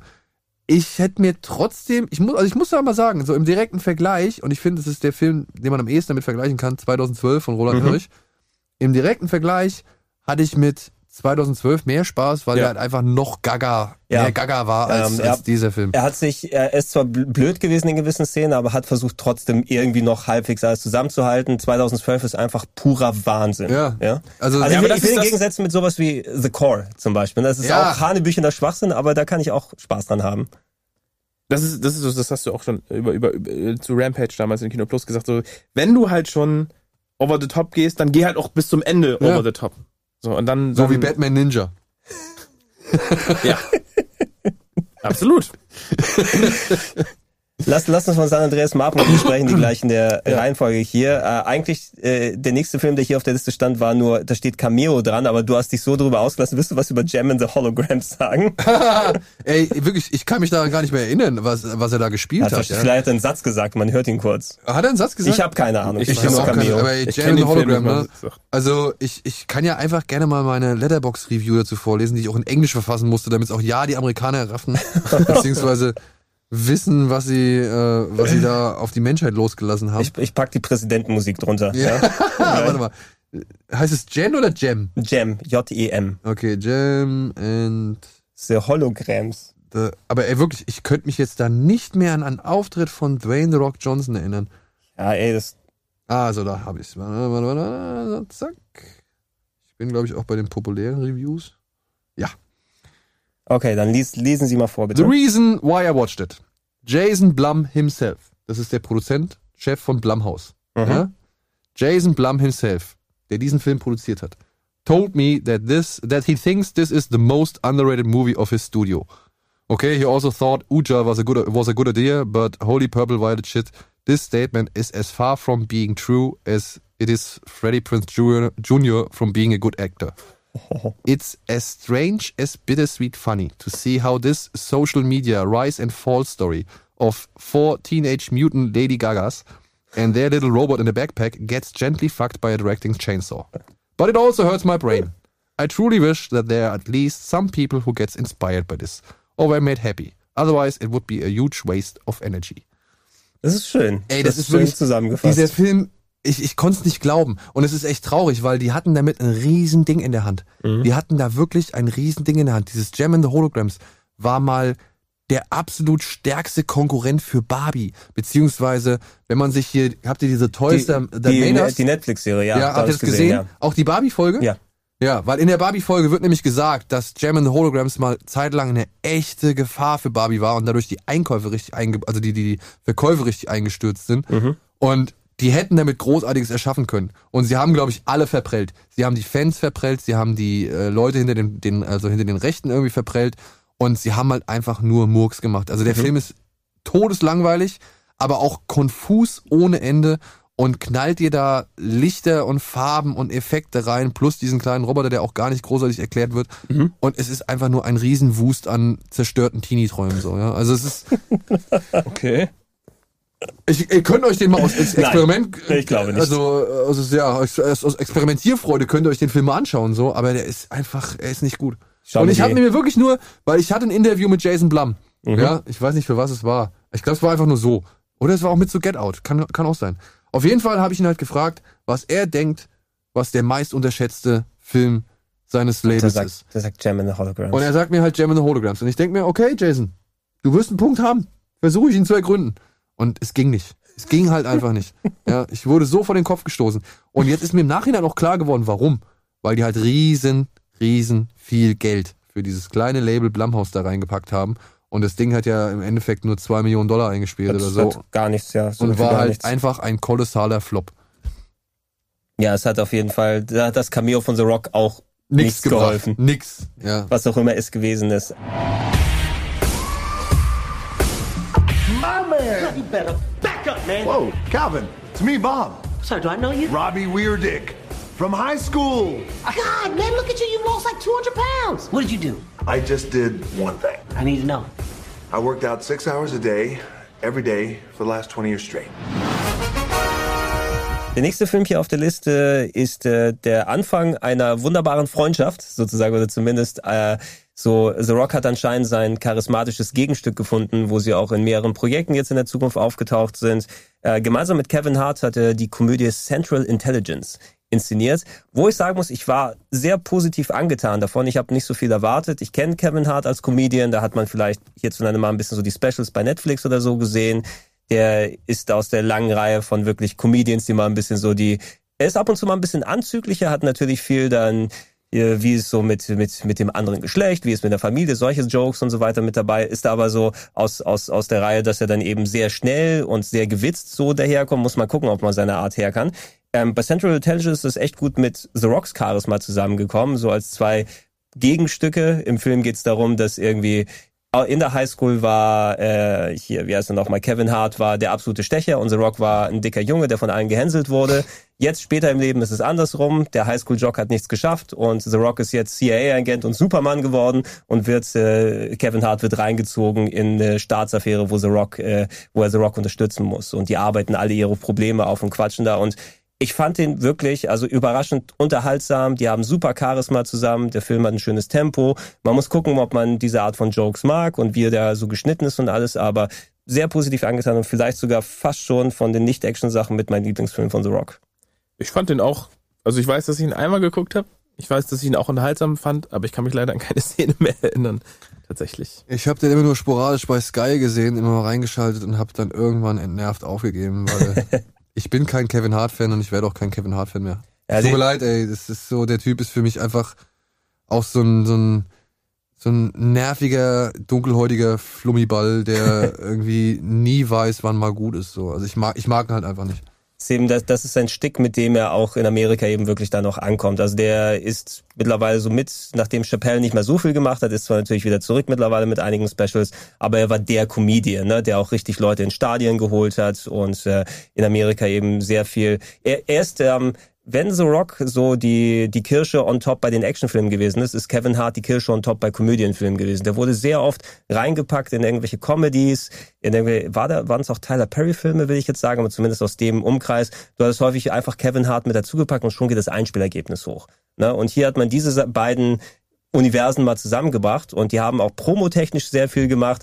Da gab es einmal so eine Szene, die haben sie auch in den Outtakes am Ende gezeigt, die wollen was drehen und da kommt auf einmal so ein Feuerwehrwagen äh, vorbei und äh, unterbricht den Dreh und währenddessen machen die beide so Instagram-Videos, wo die sich aber gegenseitig ins Video reinlaufen und anfangen sich dann, ey, fuck you, you bitch und alles. Bringt halt nichts. Ja, aber weißt du, das ist gemacht. so, das ist wieder das Typische, ne? Also haben sie wirklich fuck you gesagt? Ja, das wurde dann ausgebliebt im ja, Film. Und das ist so, wo ich mir denke, ey, willst du eine R-Rated-Comedy machen oder willst du halt Familienkomödie das machen? Das war aber, das war für die Promo. Eben. Ja. Das war nicht im Film dann. Ist ja egal. Guck dir eine Deadpool-Promo an. Und da siehst du, wie halt eine gute Promo funktioniert. Also, ähm, ja. Ich, ich, ich, ich halte von, ich halte davon nicht so viel. Beziehungsweise ich bin da nicht der größte Fan von. Und Bin mal gespannt, was Central Intelligence, muss ich auch sagen, spoilern wir hier? Ja, ja. Ja, ja dürfen wir hier spoilern? Ja, also das ist der Film, der lebt nicht nur von der, der Geschichte. Nee, aber ich fand halt auch, dass es alles so schnell, so offensichtlich war. Ja, ist es. Ja, und da wurde auch gar nicht, und das ist ja von diesem Rawson Thurber. Mhm. Ja, ich meine, der Typ hat Dodgeball gemacht. Ja, stimmt. Jetzt mal bitte, ja, Dodgeball. Der ja. hat Dodgeball gemacht. Vergleich doch mal bitte Central Intelligence mit Dodgeball. Hey, also wie gesagt, ich war angenehm überrascht davon und ich mochte auch das Zusammenspiel und das Tempo. Ich kann es verstehen, weil wenn man auf die Art von Kevin Hart wirklich nicht lange ab kann, ich glaube auch nicht, dass ich mir mehrere Filme mit dem dann hintereinander angucken könnte. Ähm, hat aber einen guten Nerv bei mir getroffen und ich finde, das ist auch, glaube ich, der Grund mitunter, warum die dann immer noch weiter Sachen machen und die so ein bisschen so dieses Comedy Dream Team mhm. so sind und dann auch den Erfolg von dem späteren Film dann gegründet haben ist aktuell, wo wir es gerade aufnehmen, glaube ich, auch for free bei Amazon Prime. Also wenn man da Central Intelligence? Man, ja, genau, da kann man sich da und auch. Ja, vielleicht gebe ich dir noch eine Chance. Check's mal, ob du es ob du's dann dementsprechend angucken kannst. Den nächsten, ich muss zugeben, zu meiner Stande, ich habe den nicht geschaut, weil ich nicht so viele Animationsfilme geguckt habe, aber er soll anscheinend zu einem der besten zählen in den letzten Jahren. Ähm, Vajana auf Deutsch, Daniel, ne, oder? Ähm, Vajana, ja. Was Oder Moana auf Englisch. Äh, Sprechrolle von The Rock. Irgendwie, worum geht's? Wisst ihr, warum der bei uns in Deutschland so heißt? Warum? Weil es eine Pornodarstellerin mit dem gleichen Namen gibt und da wollten sie keine Verwechslung irgendwie. Ja, wo jeder in Deutschland, so, geben sie, wo die Kinder in die Videothek gehen, in Anführungsstrichen, und sagen, geben sie die Moana-Kassette? Ey, ich kann es dir nicht sagen, aber es ist halt so, es gibt eine Pornodarstellerin, die heißt Moana und da wollten sie halt äh, möglichst, weil wenn du es eingibst, ne? Ja. Bei Google und ah, so, Ah, okay. okay. dann äh, könntest du das Problem haben, dass du nicht bei einer karibischen Prinzessin landest. Nee, bei einer, was ist es? Egal, es ist irgendwo eine. Das ist wahrscheinlich beides karibische Prinzessin. Ja, es ist nicht, ist nicht Karibik, ist es nicht, es ist egal. Polynesien, was weiß ich. Es, es war kein Pixar-Film, sondern Disney. Einfach, das ist ne? Disney Animation. Ja. Ähm, es geht um ein junges Mädchen, das ins weite Meer hinaus sticht zusammen mit einem kaputten Huhn, um äh, auf die Jagd oder beziehungsweise um sich auf die Suche nach einem Halbgott namens Maui zu machen. Der mhm. Grund ist ihre Heimat. Ja, ist ein bisschen von der Natur jetzt irgendwie gestraft worden. Die Fische sind äh, nicht mehr existent. Die, die Palmen bringen nur noch irgendwie verdörrte Kokosnüsse hervor mhm. und so. Also ihre Heimat geht's einfach schlecht. Aber die äh, Einwohner oder die Einheimischen, vor allem ihr Vater, der Stammeshäuptling, glaubt halt, ja, man muss einfach nur fest dran glauben und hier ein bisschen da und da das machen und so. Aber bloß nicht rausfahren aufs Meer oder Mhm. weiter als das Riff der eigenen Insel, denn dann gibt's eine Unheil. Ja, aber das macht dann halt Vajana oder Moana und trifft auch auf diesen Halbgott, aber muss halt noch so einige Abenteuer bestehen, um ein, wie heißt es, das Herz der Südsee, um so einen, so einen Jadestein zu finden, der das alles wieder ins Lot bringt. Hast, hast du den auf Englisch gesehen? Weil es bringt ja nichts über The Rocks Sprechqualität zu sprechen, wenn man nicht auf Englisch geguckt hat. Äh, ich habe ihn auf Englisch gesehen, ja, und äh, du, der, ich, ich mag den Film. Also der ist, der ist okay. Es Mhm. ist nicht so mein Lieblingsanimationsfilm oder so, aber ähm, das ist eine typische Disney-Geschichte, die mal ein bisschen davon abweicht, die schlanke oder gärtenschlanke Prinzessin zu präsentieren mit blondem Haar. Das ist ja schon mal ganz lustig. Es gibt auch ein paar, es gibt so Kokosnusspiraten, die fand ich ziemlich lustig. Die sehen aus wie so Figuren aus Mario spielen. Mhm. Äh, die fand ich ganz cool, aus denen hätte man mehr machen können. Und am Ende wird es meiner Ansicht nach für einen Kinderfilm ein bisschen zu düster. Mhm. Aber nichtsdestotrotz ist das Disney-Unterhaltung par excellence, kann man nicht sagen. Und The Rock war ja sogar mit seinem Song, den er da singt, er singt Mhm. äh, einen Song selbst als, als Maui, äh, war ja sogar irgendwie, keine Ahnung, in den Charts in den oder? Charts ja, Mhm. irgendwie auf Platz drei oder so aufgestiegen. Aber ja, also, ey, wie gesagt, kunterbuntes äh, äh, Südsee oder was ich, äh, Mhm. Übersee, äh, Animationsmärchen, so kann man auf jeden Fall mit seinen Kids gucken. Mein Sohn fährt auch voll drauf ab und dementsprechend äh, kann man dem Film nicht viel vorwerfen. Ob jetzt, ob das jetzt von The Rock irgendwie ja, oder nicht, also weißt du, so, ist für ihn, ist für ihn glaube ich, schon mal so eine für ihn ist ganz cool. ja, er hat da, genau. glaube ich, auch Spaß gehabt an der Rolle. Aber ob er das jetzt gemacht hätte oder irgendwie, keine Ahnung, irgendjemand anderes, Hugh Jackman oder was weiß ich, wäre so. Bei ihm passt halt, weil er ist ja nun mal mit seinen samoanischen Wurzeln allem, da. ich glaube, die haben ja, also wenn ich, wenn ich mir das jetzt noch mal vor Augen rufe, wurde der Charakter auch in gewissen Zügen ihm Ja, auch ja. angepasst, so auch Mhm. mit, einer, mit den Augenbrauen und mit den Tattoos und so. Das war schon auf Ja. ihn eine ja, zugeschnittene vor allem Rolle. die Tattoos von Maui, die sind nochmal so ein kleines Highlight im Film, weil die erzählen halt immer wieder andere Geschichten, beziehungsweise machen halt Tauchen immer so, andere Tattoos auf. so, so Running Gags, beziehungsweise haben die halt so ihr Eigenleben, so diese Mhm. Tattoos und das macht schon irgendwie Spaß, aber ja, also es zählt nicht zu meinen favorisierten Disney-Filmen, aber nichtsdestotrotz ist es ein schöner Film. Ein Vorteil bei einer Sprechrolle, dann musst du nicht aufpassen, wo du gerade mit dem Steroide-Zyklus bist. Ne? Da kann, die Muck- Muckis müssen dann auch nicht mehr so aufgebaut sein.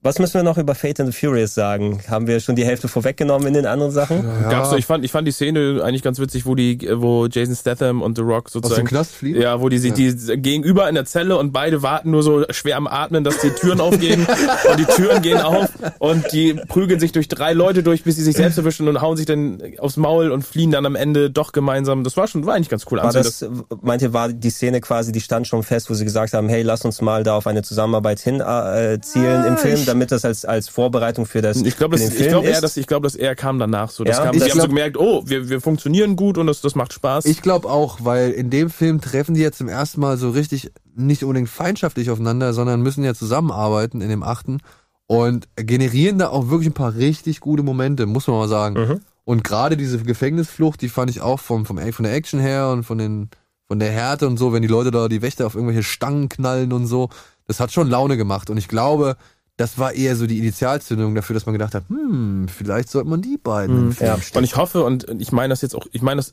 wirklich nicht abwertend, aber so ein The Rock, der hilft einem Jason Statham halt auch nochmal in eine, in eine Sphäre vielleicht auch von Film und Erfolg zu kommen, die er persönlich vielleicht in den letzten Jahren außerhalb von Fast and Furious eher hat vermissen lassen. Also ich mag Jason Statham sehr gerne, aber so nach Transporter und ähm, ist ja in die Direct-to-DVD-Hölle quasi so ein bisschen gegangen. Er hat immer Ja. sehr gleichförmige Filme, War, Death Race, Safe, Safe, und whatever. sowas. ne? Ähm, und Aber war Safe und Death Race, auf die Leute nichts Okay, Nein, sind- ich, ich nur sag die, auch die nicht, das sind nicht schlechte sind. Filme, aber du würdest ja auch sagen, dass ein Jason Statham leider nicht den Erfolg hat, den man ihm gönnen würde für sein Charisma, was er hat, wie man, wenn man ihn gerne sehen mag.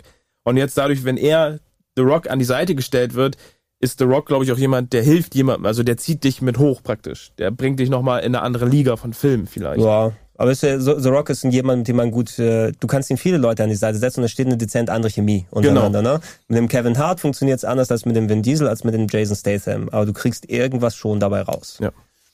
Also ich wünsche auch Jason Statham jeden Erfolg. Ich finde ihn super. Aber jetzt Ich auch. kommt War- halt erstmal The Mac und dann müssen wir erstmal gucken, was da passiert. Oh ja, da bin ich auch sehr gespannt drauf. Ich glaube, ich habe sogar schon Einlauf für die Hast- Presseverfügung okay, da bin ich sehr, sehr gespannt. Okay, ja.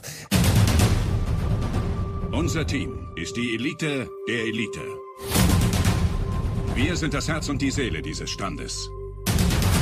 Wir retten, wenn andere nicht mehr retten können. Und wir gehen dabei bis zum Äußersten.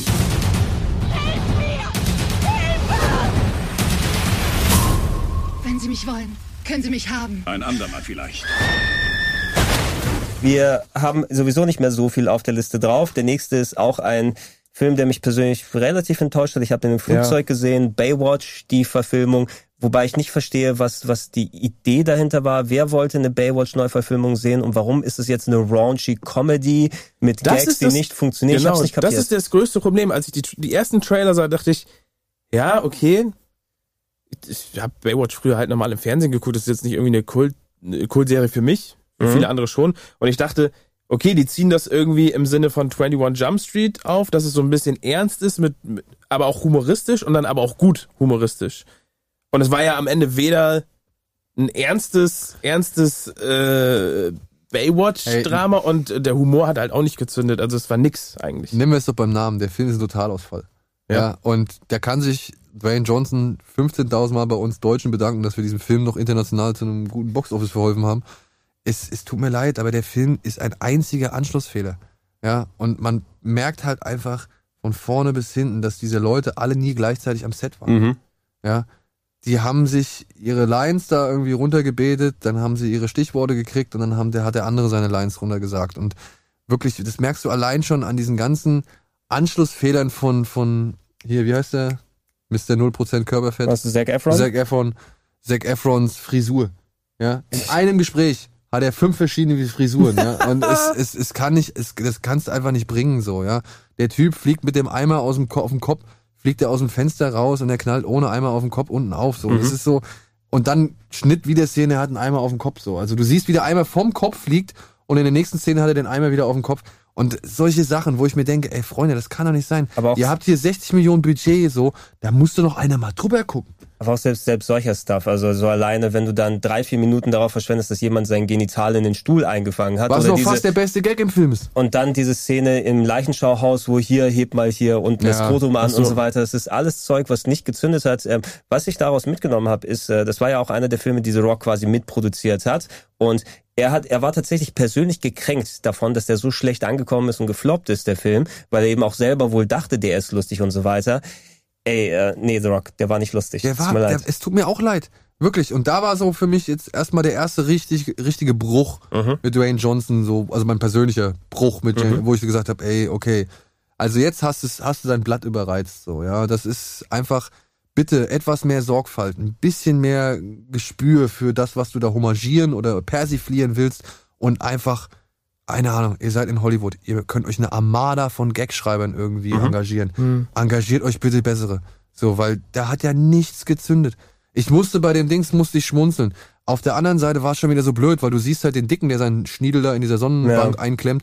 Du siehst ihn am Anfang rennen und dann wird wirklich explizit gezeigt, dass er hier so Haarkringel um die Brustwarzen drumrum hat und so einen komischen Ja. Haarstreifen auf dem Bauch. Dann siehst du den später in der in der in dieser blöden äh, ja in dieser Mhm. Sonnenliege eingepimmelt und dann siehst du ihn später noch unter der Dusche und er hat diese Haarstreifen nicht mehr. Wo ich mir denke, warum macht ihr euch den Aufwand und warum versucht ihr daraus einen Gag zu machen, wenn das später überhaupt keine Rolle mehr spielt? Weißt du, So, woran mich das fast erinnert hat? An diese Punkt, Punkt, The Movie, diese Salesman Ja, genau, und genau. sowas. Epic Movie, Date Movie, es- Fantastic mh, Movie. Nicht ganz so schlecht wie der zwar nicht, aber es war einfach so die gleiche Nummer.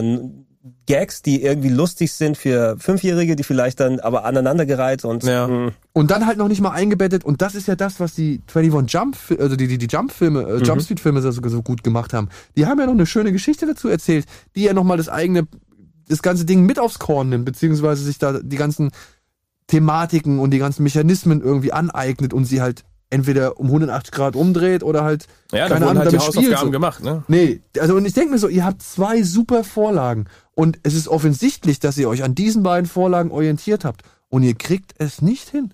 Ihr Mhm. kriegt es wirklich nicht hin. Ja.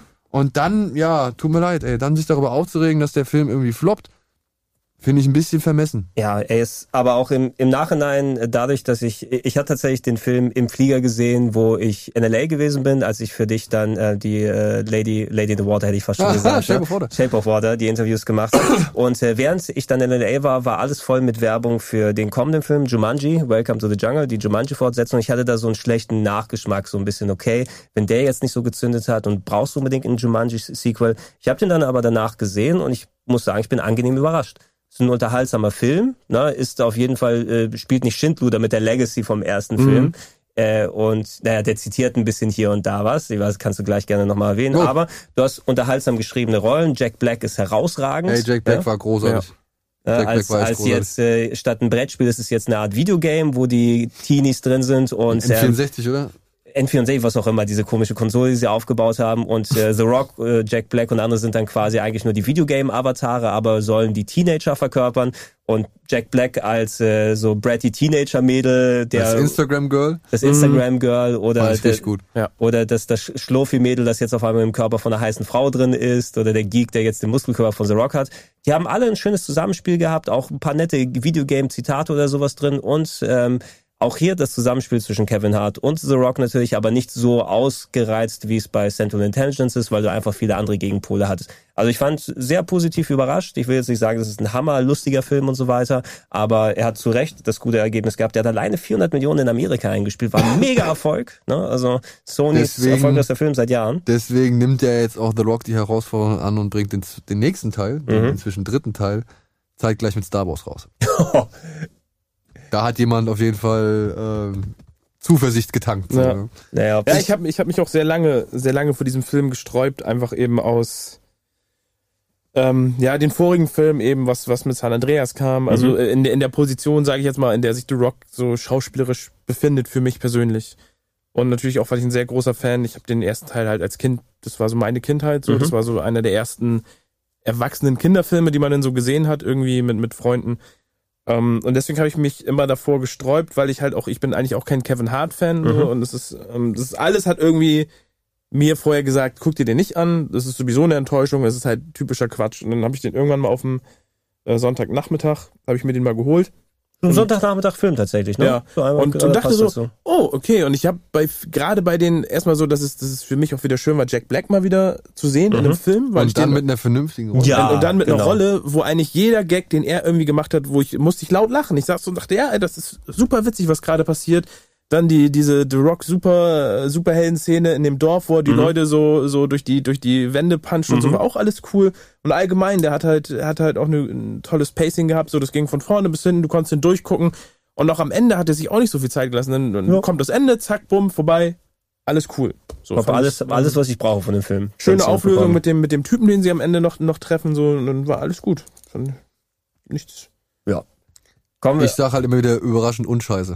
ja. Ja. Das, nee, das ist, das fasst es auch ganz, fasst es auch ganz gut Aber zusammen. Kevin Hart hat mich trotzdem genervt. Ja, der ist halt echt Was? ein- der ist Meine, meine geheime, meine, meine Schwäche ist Kuchen?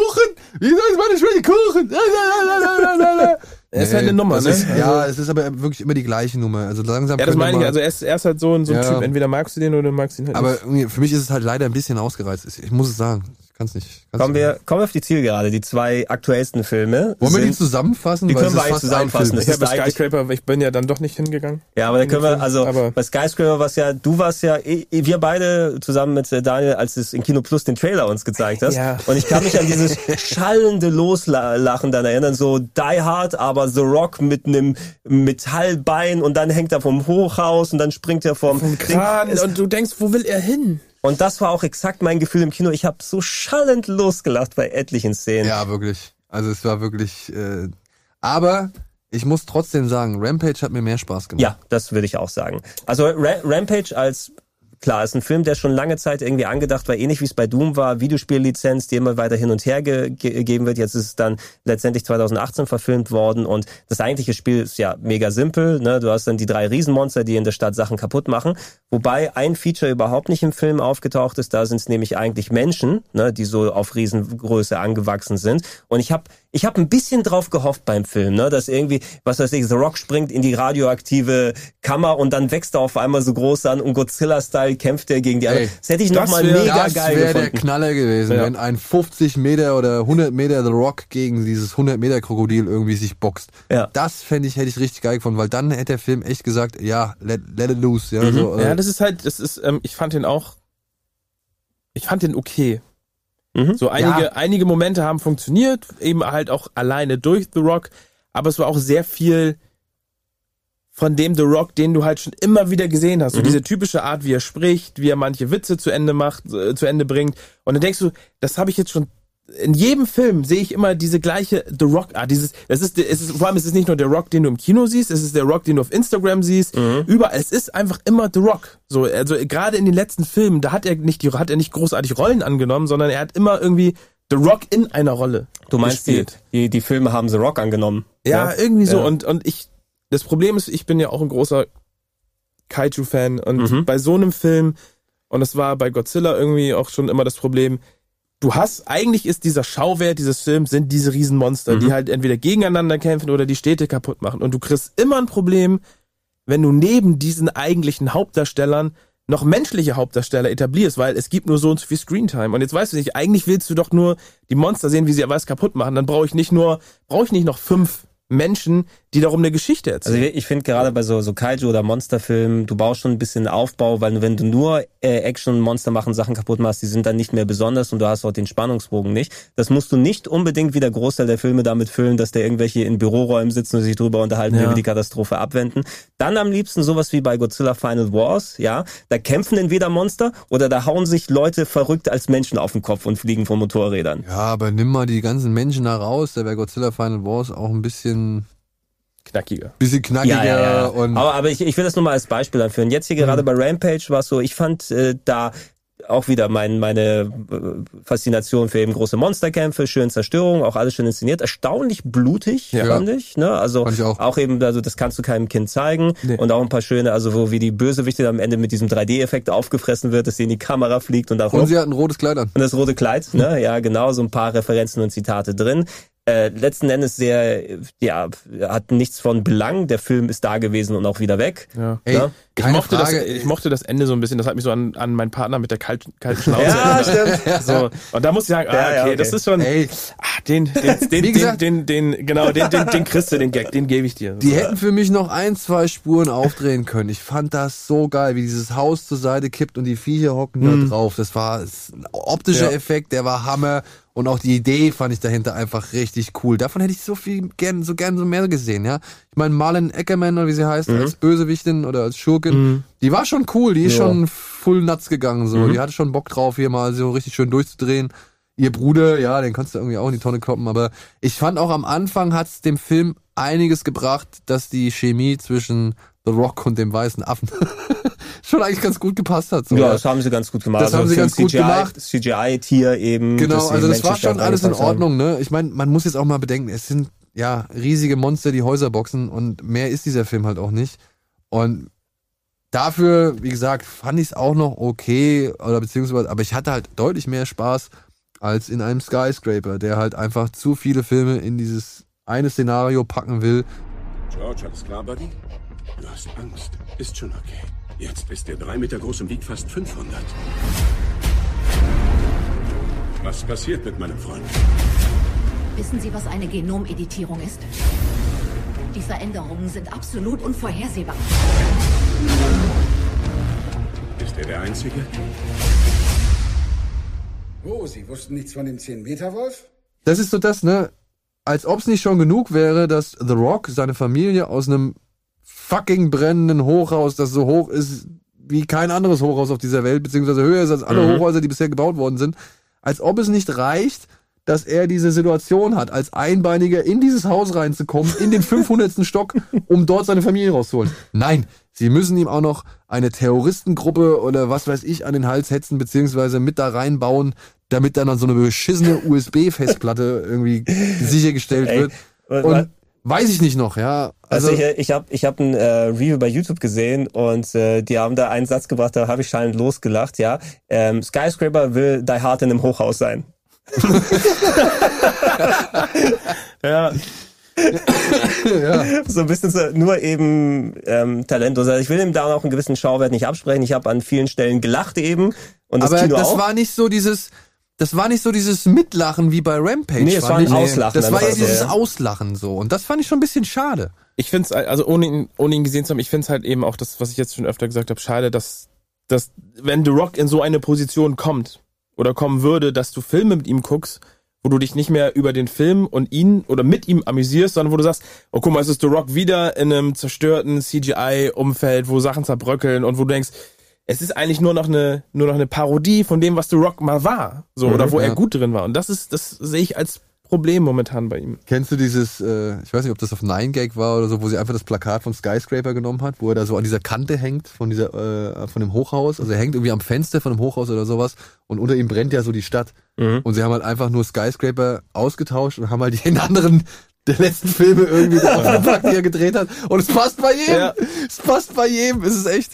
Und da, und da muss ich auch David Hein so einen Punkt geben. Ne? Wir befinden uns da an der gefährlichen Schwelle, weil diese Filme, die werden nach Reißbrett konzipiert. Mhm. Da wird geguckt, was hat funktioniert, was sind die, sag ich mal, Sachen, die bei einem Rockfilm irgendwie unbedingt drin sein müssen.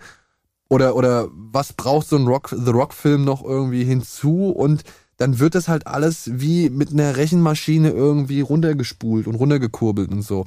Und da sind wir halt wirklich, was du jetzt auch gesagt hast, ne, an, an einem gefährlichen Punkt angelangt, wo man halt vielleicht zu viele von diesen austauschbaren Blockbustern hat, die Mhm. halt so ein bisschen auch dann die Schauwerte. Weil ihr müsst ja mal überlegen, wenn so ein Sechsjähriger oder so ein Siebenjähriger so einen Film jetzt zum ersten Mal sehen darf, was aber vielleicht nicht für sein Alter freigegeben ist, aber das sind die Sachen, mit denen die aufwachsen. Ja. Guck mal, mit was die für eine, für eine, sag ich mal, entleerten Blase dann aufwachsen. Ja, So, ja. so ein bisschen, auch wenn du natürlich, wir sind genährt von dem Actionfilm der 80er und 90er. Aber ich Gab es auch viel leeres Zeug, aber es gab auch viel Zeug mit Gehalt. Genau. Ja, aber stell dir mal, stell dir mal vor, The Rock, um den, um den Kreis zu schließen, du würdest einen Rock eben in einen McQuarrie Mission Impossible Fallout packen und sagen, Alter, hier, das ist jetzt deine Chance, hier, geh ins Next Level, zeig mal, was, was da richtig mit dir los ist. Guck dir Dave Batista an mit Blade Ja, Runner. das, Ja. das hätte ich gerne auch, genau, um das nochmal abschließend zu machen. Alleine äh, Dave Batista, ne, der auch, eben auch aus dem Wrestling-Business gekommen ist, der nicht diese Vita jetzt haben kann, weil er später zum Film noch gekommen ist, aber hat ähm, schauspielertechnisch, finde ich, ist er Rock um weites voraus. Weil The Rock hat zwar hier und da mal gezeigt, dass er so ein bisschen machen kann, aber er ist nicht der Schauspieler vom Herrn.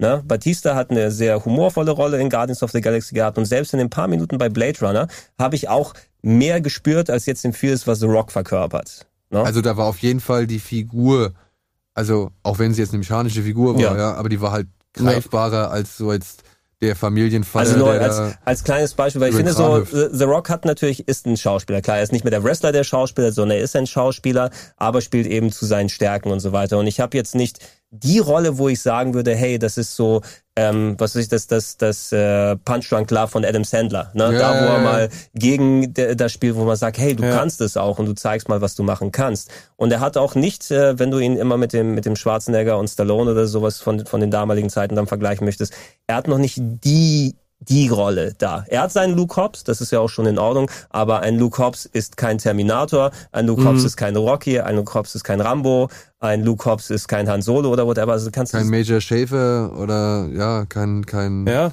Ich würde mir auch, ich würde mir für die, für die, Mhm. ja, für die Zukunft für ihn wünschen, Harry dass er, Task. dass er nochmal einmal jetzt gerade nach diesem Film halt einmal, einmal reflektiert und schaut so, was war eigentlich, Ja, muss er das wirklich? das ist halt, ne, ich, ich sage ja nicht, ob er das muss, ich sage, ich würde mir das wünschen, ich würde mir wünschen, dass er halt, dass er halt, was wir auch gestern, dass man mal, dass er einen Gang zurückschaltet und Mhm. sich nochmal ein bisschen expliziter die Rollen aussucht und guckt, nicht nur, wo funktioniere ich, sondern was ist auch mal eine Herausforderung für Mhm. mich.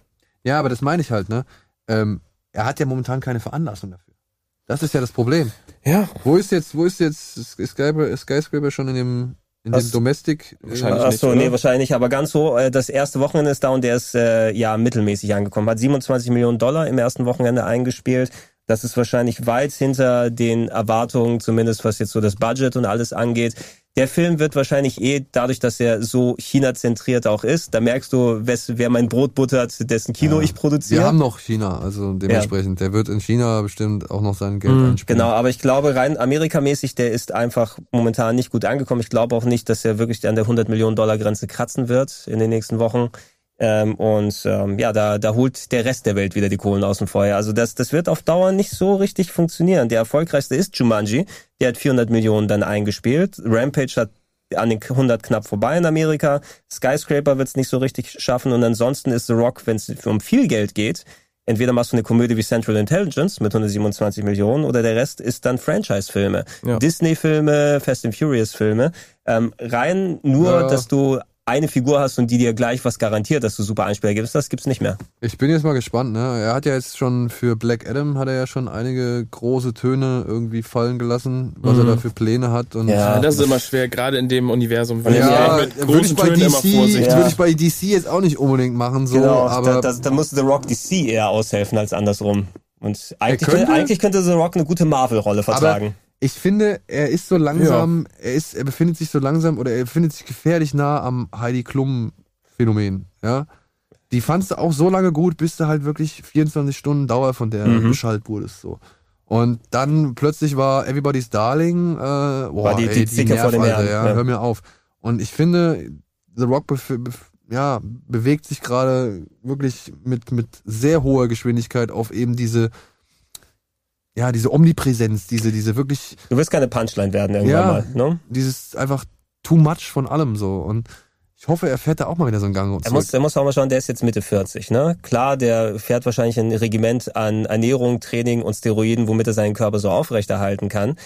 Kannst du das, äh, ein Tom Cruise arbeitet anders an sich, ne? Du kannst vielleicht nicht, wenn du in zehn Jahren, glaube ich nicht, dass The Rock diese Physik noch halten kann. Und wenn das so sein Alleinstellungsmerkmal ist, der muss wieder mehr aufs Charisma noch mal ein bisschen ja, bauen. der muss ein bisschen mehr aufs Charisma und vielleicht auch mal einfach nicht den x-ten, weiß ich nicht, Katastrophen-Blockbuster irgendwie Ja. inszenieren. Ich glaube fast schon, der findet sich eben ein bisschen geil, dass er den Stuff machen kann. Und wenn er nicht selbst Ey, versteht, er ist der warum Baywatch so bestbezahlte scheiße Schauspieler. war. Er ist Ja? der bestbezahlte Schauspieler der Welt gerade, ja. Und ich glaube, egal, egal wo er irgendwie was dazu beitragen kann, er wird's, denke ich mal, machen. Ja, Leute, ich bedanke mich sehr bei euch, ne, auch wenn wir lange Zeit nicht mehr gepodcastet haben. Jetzt haben wir lange Zeit am Stück gepodcastet, aber es war auch eine altumfassende Vita, die wir, glaube ich, auch gut besprochen haben. Also vielen Dank, Dennis. Dein Debüt ist, glaube ich, erfolgreich verlaufen. Ja, hat super viel Spaß gemacht. Äh, Und äh, Daniel, dein Rehdebüt ist auch sehr erfolgreich verlaufen. Heißt das Rehdebüt? Ich habe keine Ahnung. Dein, dein, dein Wiederauftauchen hier. Wir werden natürlich uns in nächster Zeit, wir sprechen uns nochmal ab und gucken, ob wir die Zeit finden, was nötige Themen wären, was wir dann machen können.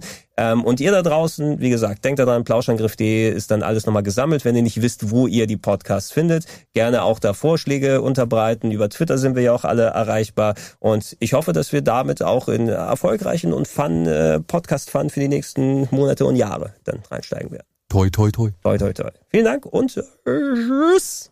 Tschüss. Tschüss.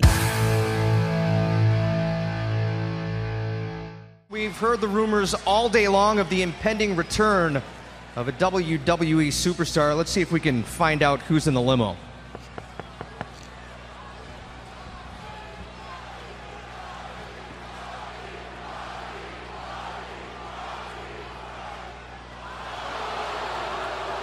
Miz. The most must see WWE superstar is back on Monday Night Raw! Been three weeks, so this is huge. Social media's buzzing, its ratings are spiking at.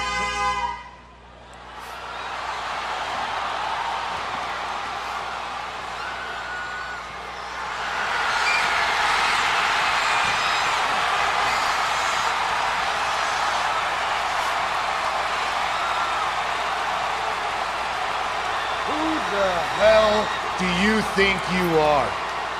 You're trying to steal my spotlight right now, just like you tried to steal my spotlight in the main Hey, event. Miz, how you doing, man? Yeah, good to see you. All right, yeah, you wear your little thing, you're looking like a blind nun. All right, hey, do me a favor and park the Rock's truck. Here we go, Miami. Here we go. Oh, speaking of Miami, baby boy Rick Ross in the house. Come here. What's up, Come baby? here.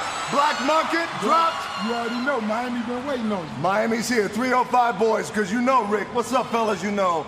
The you, yes. We are live, Miami. Yes.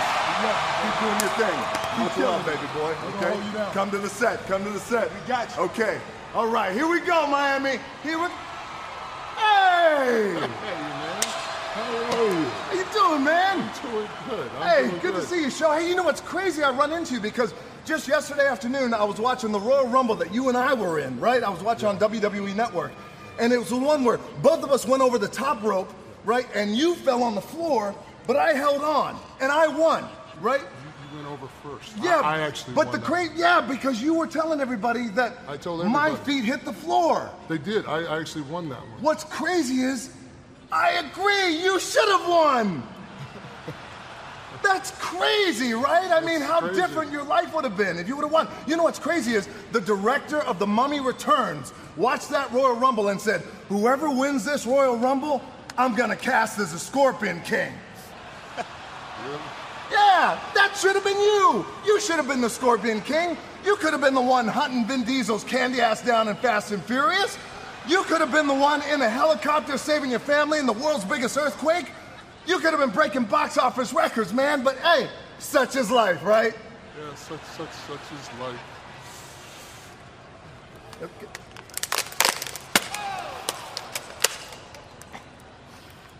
That is awesome. Oh man, that's so cool. That's what you do. You break things, right? That's what I do. Hey man, come here, man. I love you, big dog. Yeah. Love you too. Hey, hey, hey, hey. You all right? all right. All right, Miami, the Rock is coming back. Oh, it's been a long time, right? It's been a minute. The last time you and I together, we were in Brooklyn on Monday Night Raw. It was me, you, Rusev. Remember that? That was an amazing night. And then remember, you came to my hotel room and surprised me that night.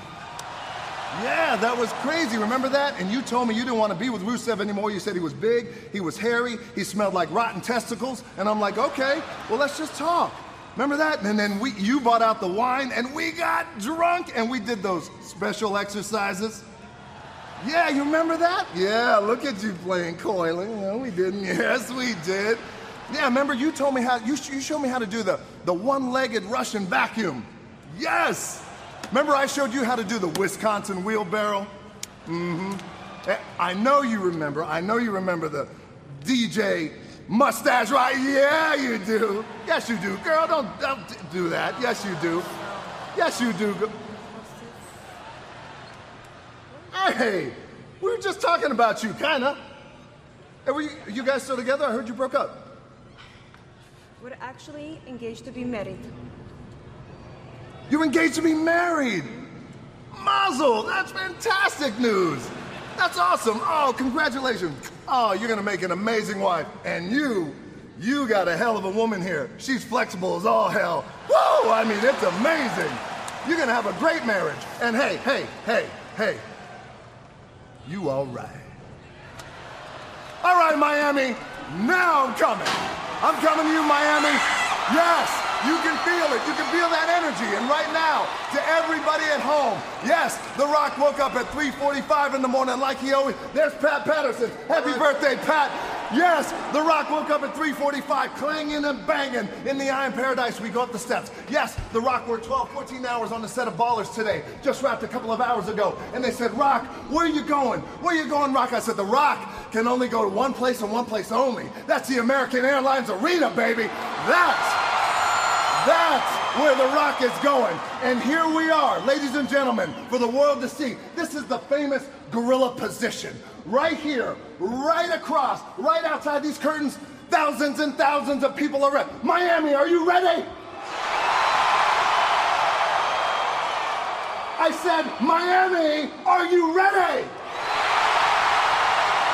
Miami is ready. The world is ready. The Rock is ready. It is an honor and a privilege to always say, finally, The Rock has come back.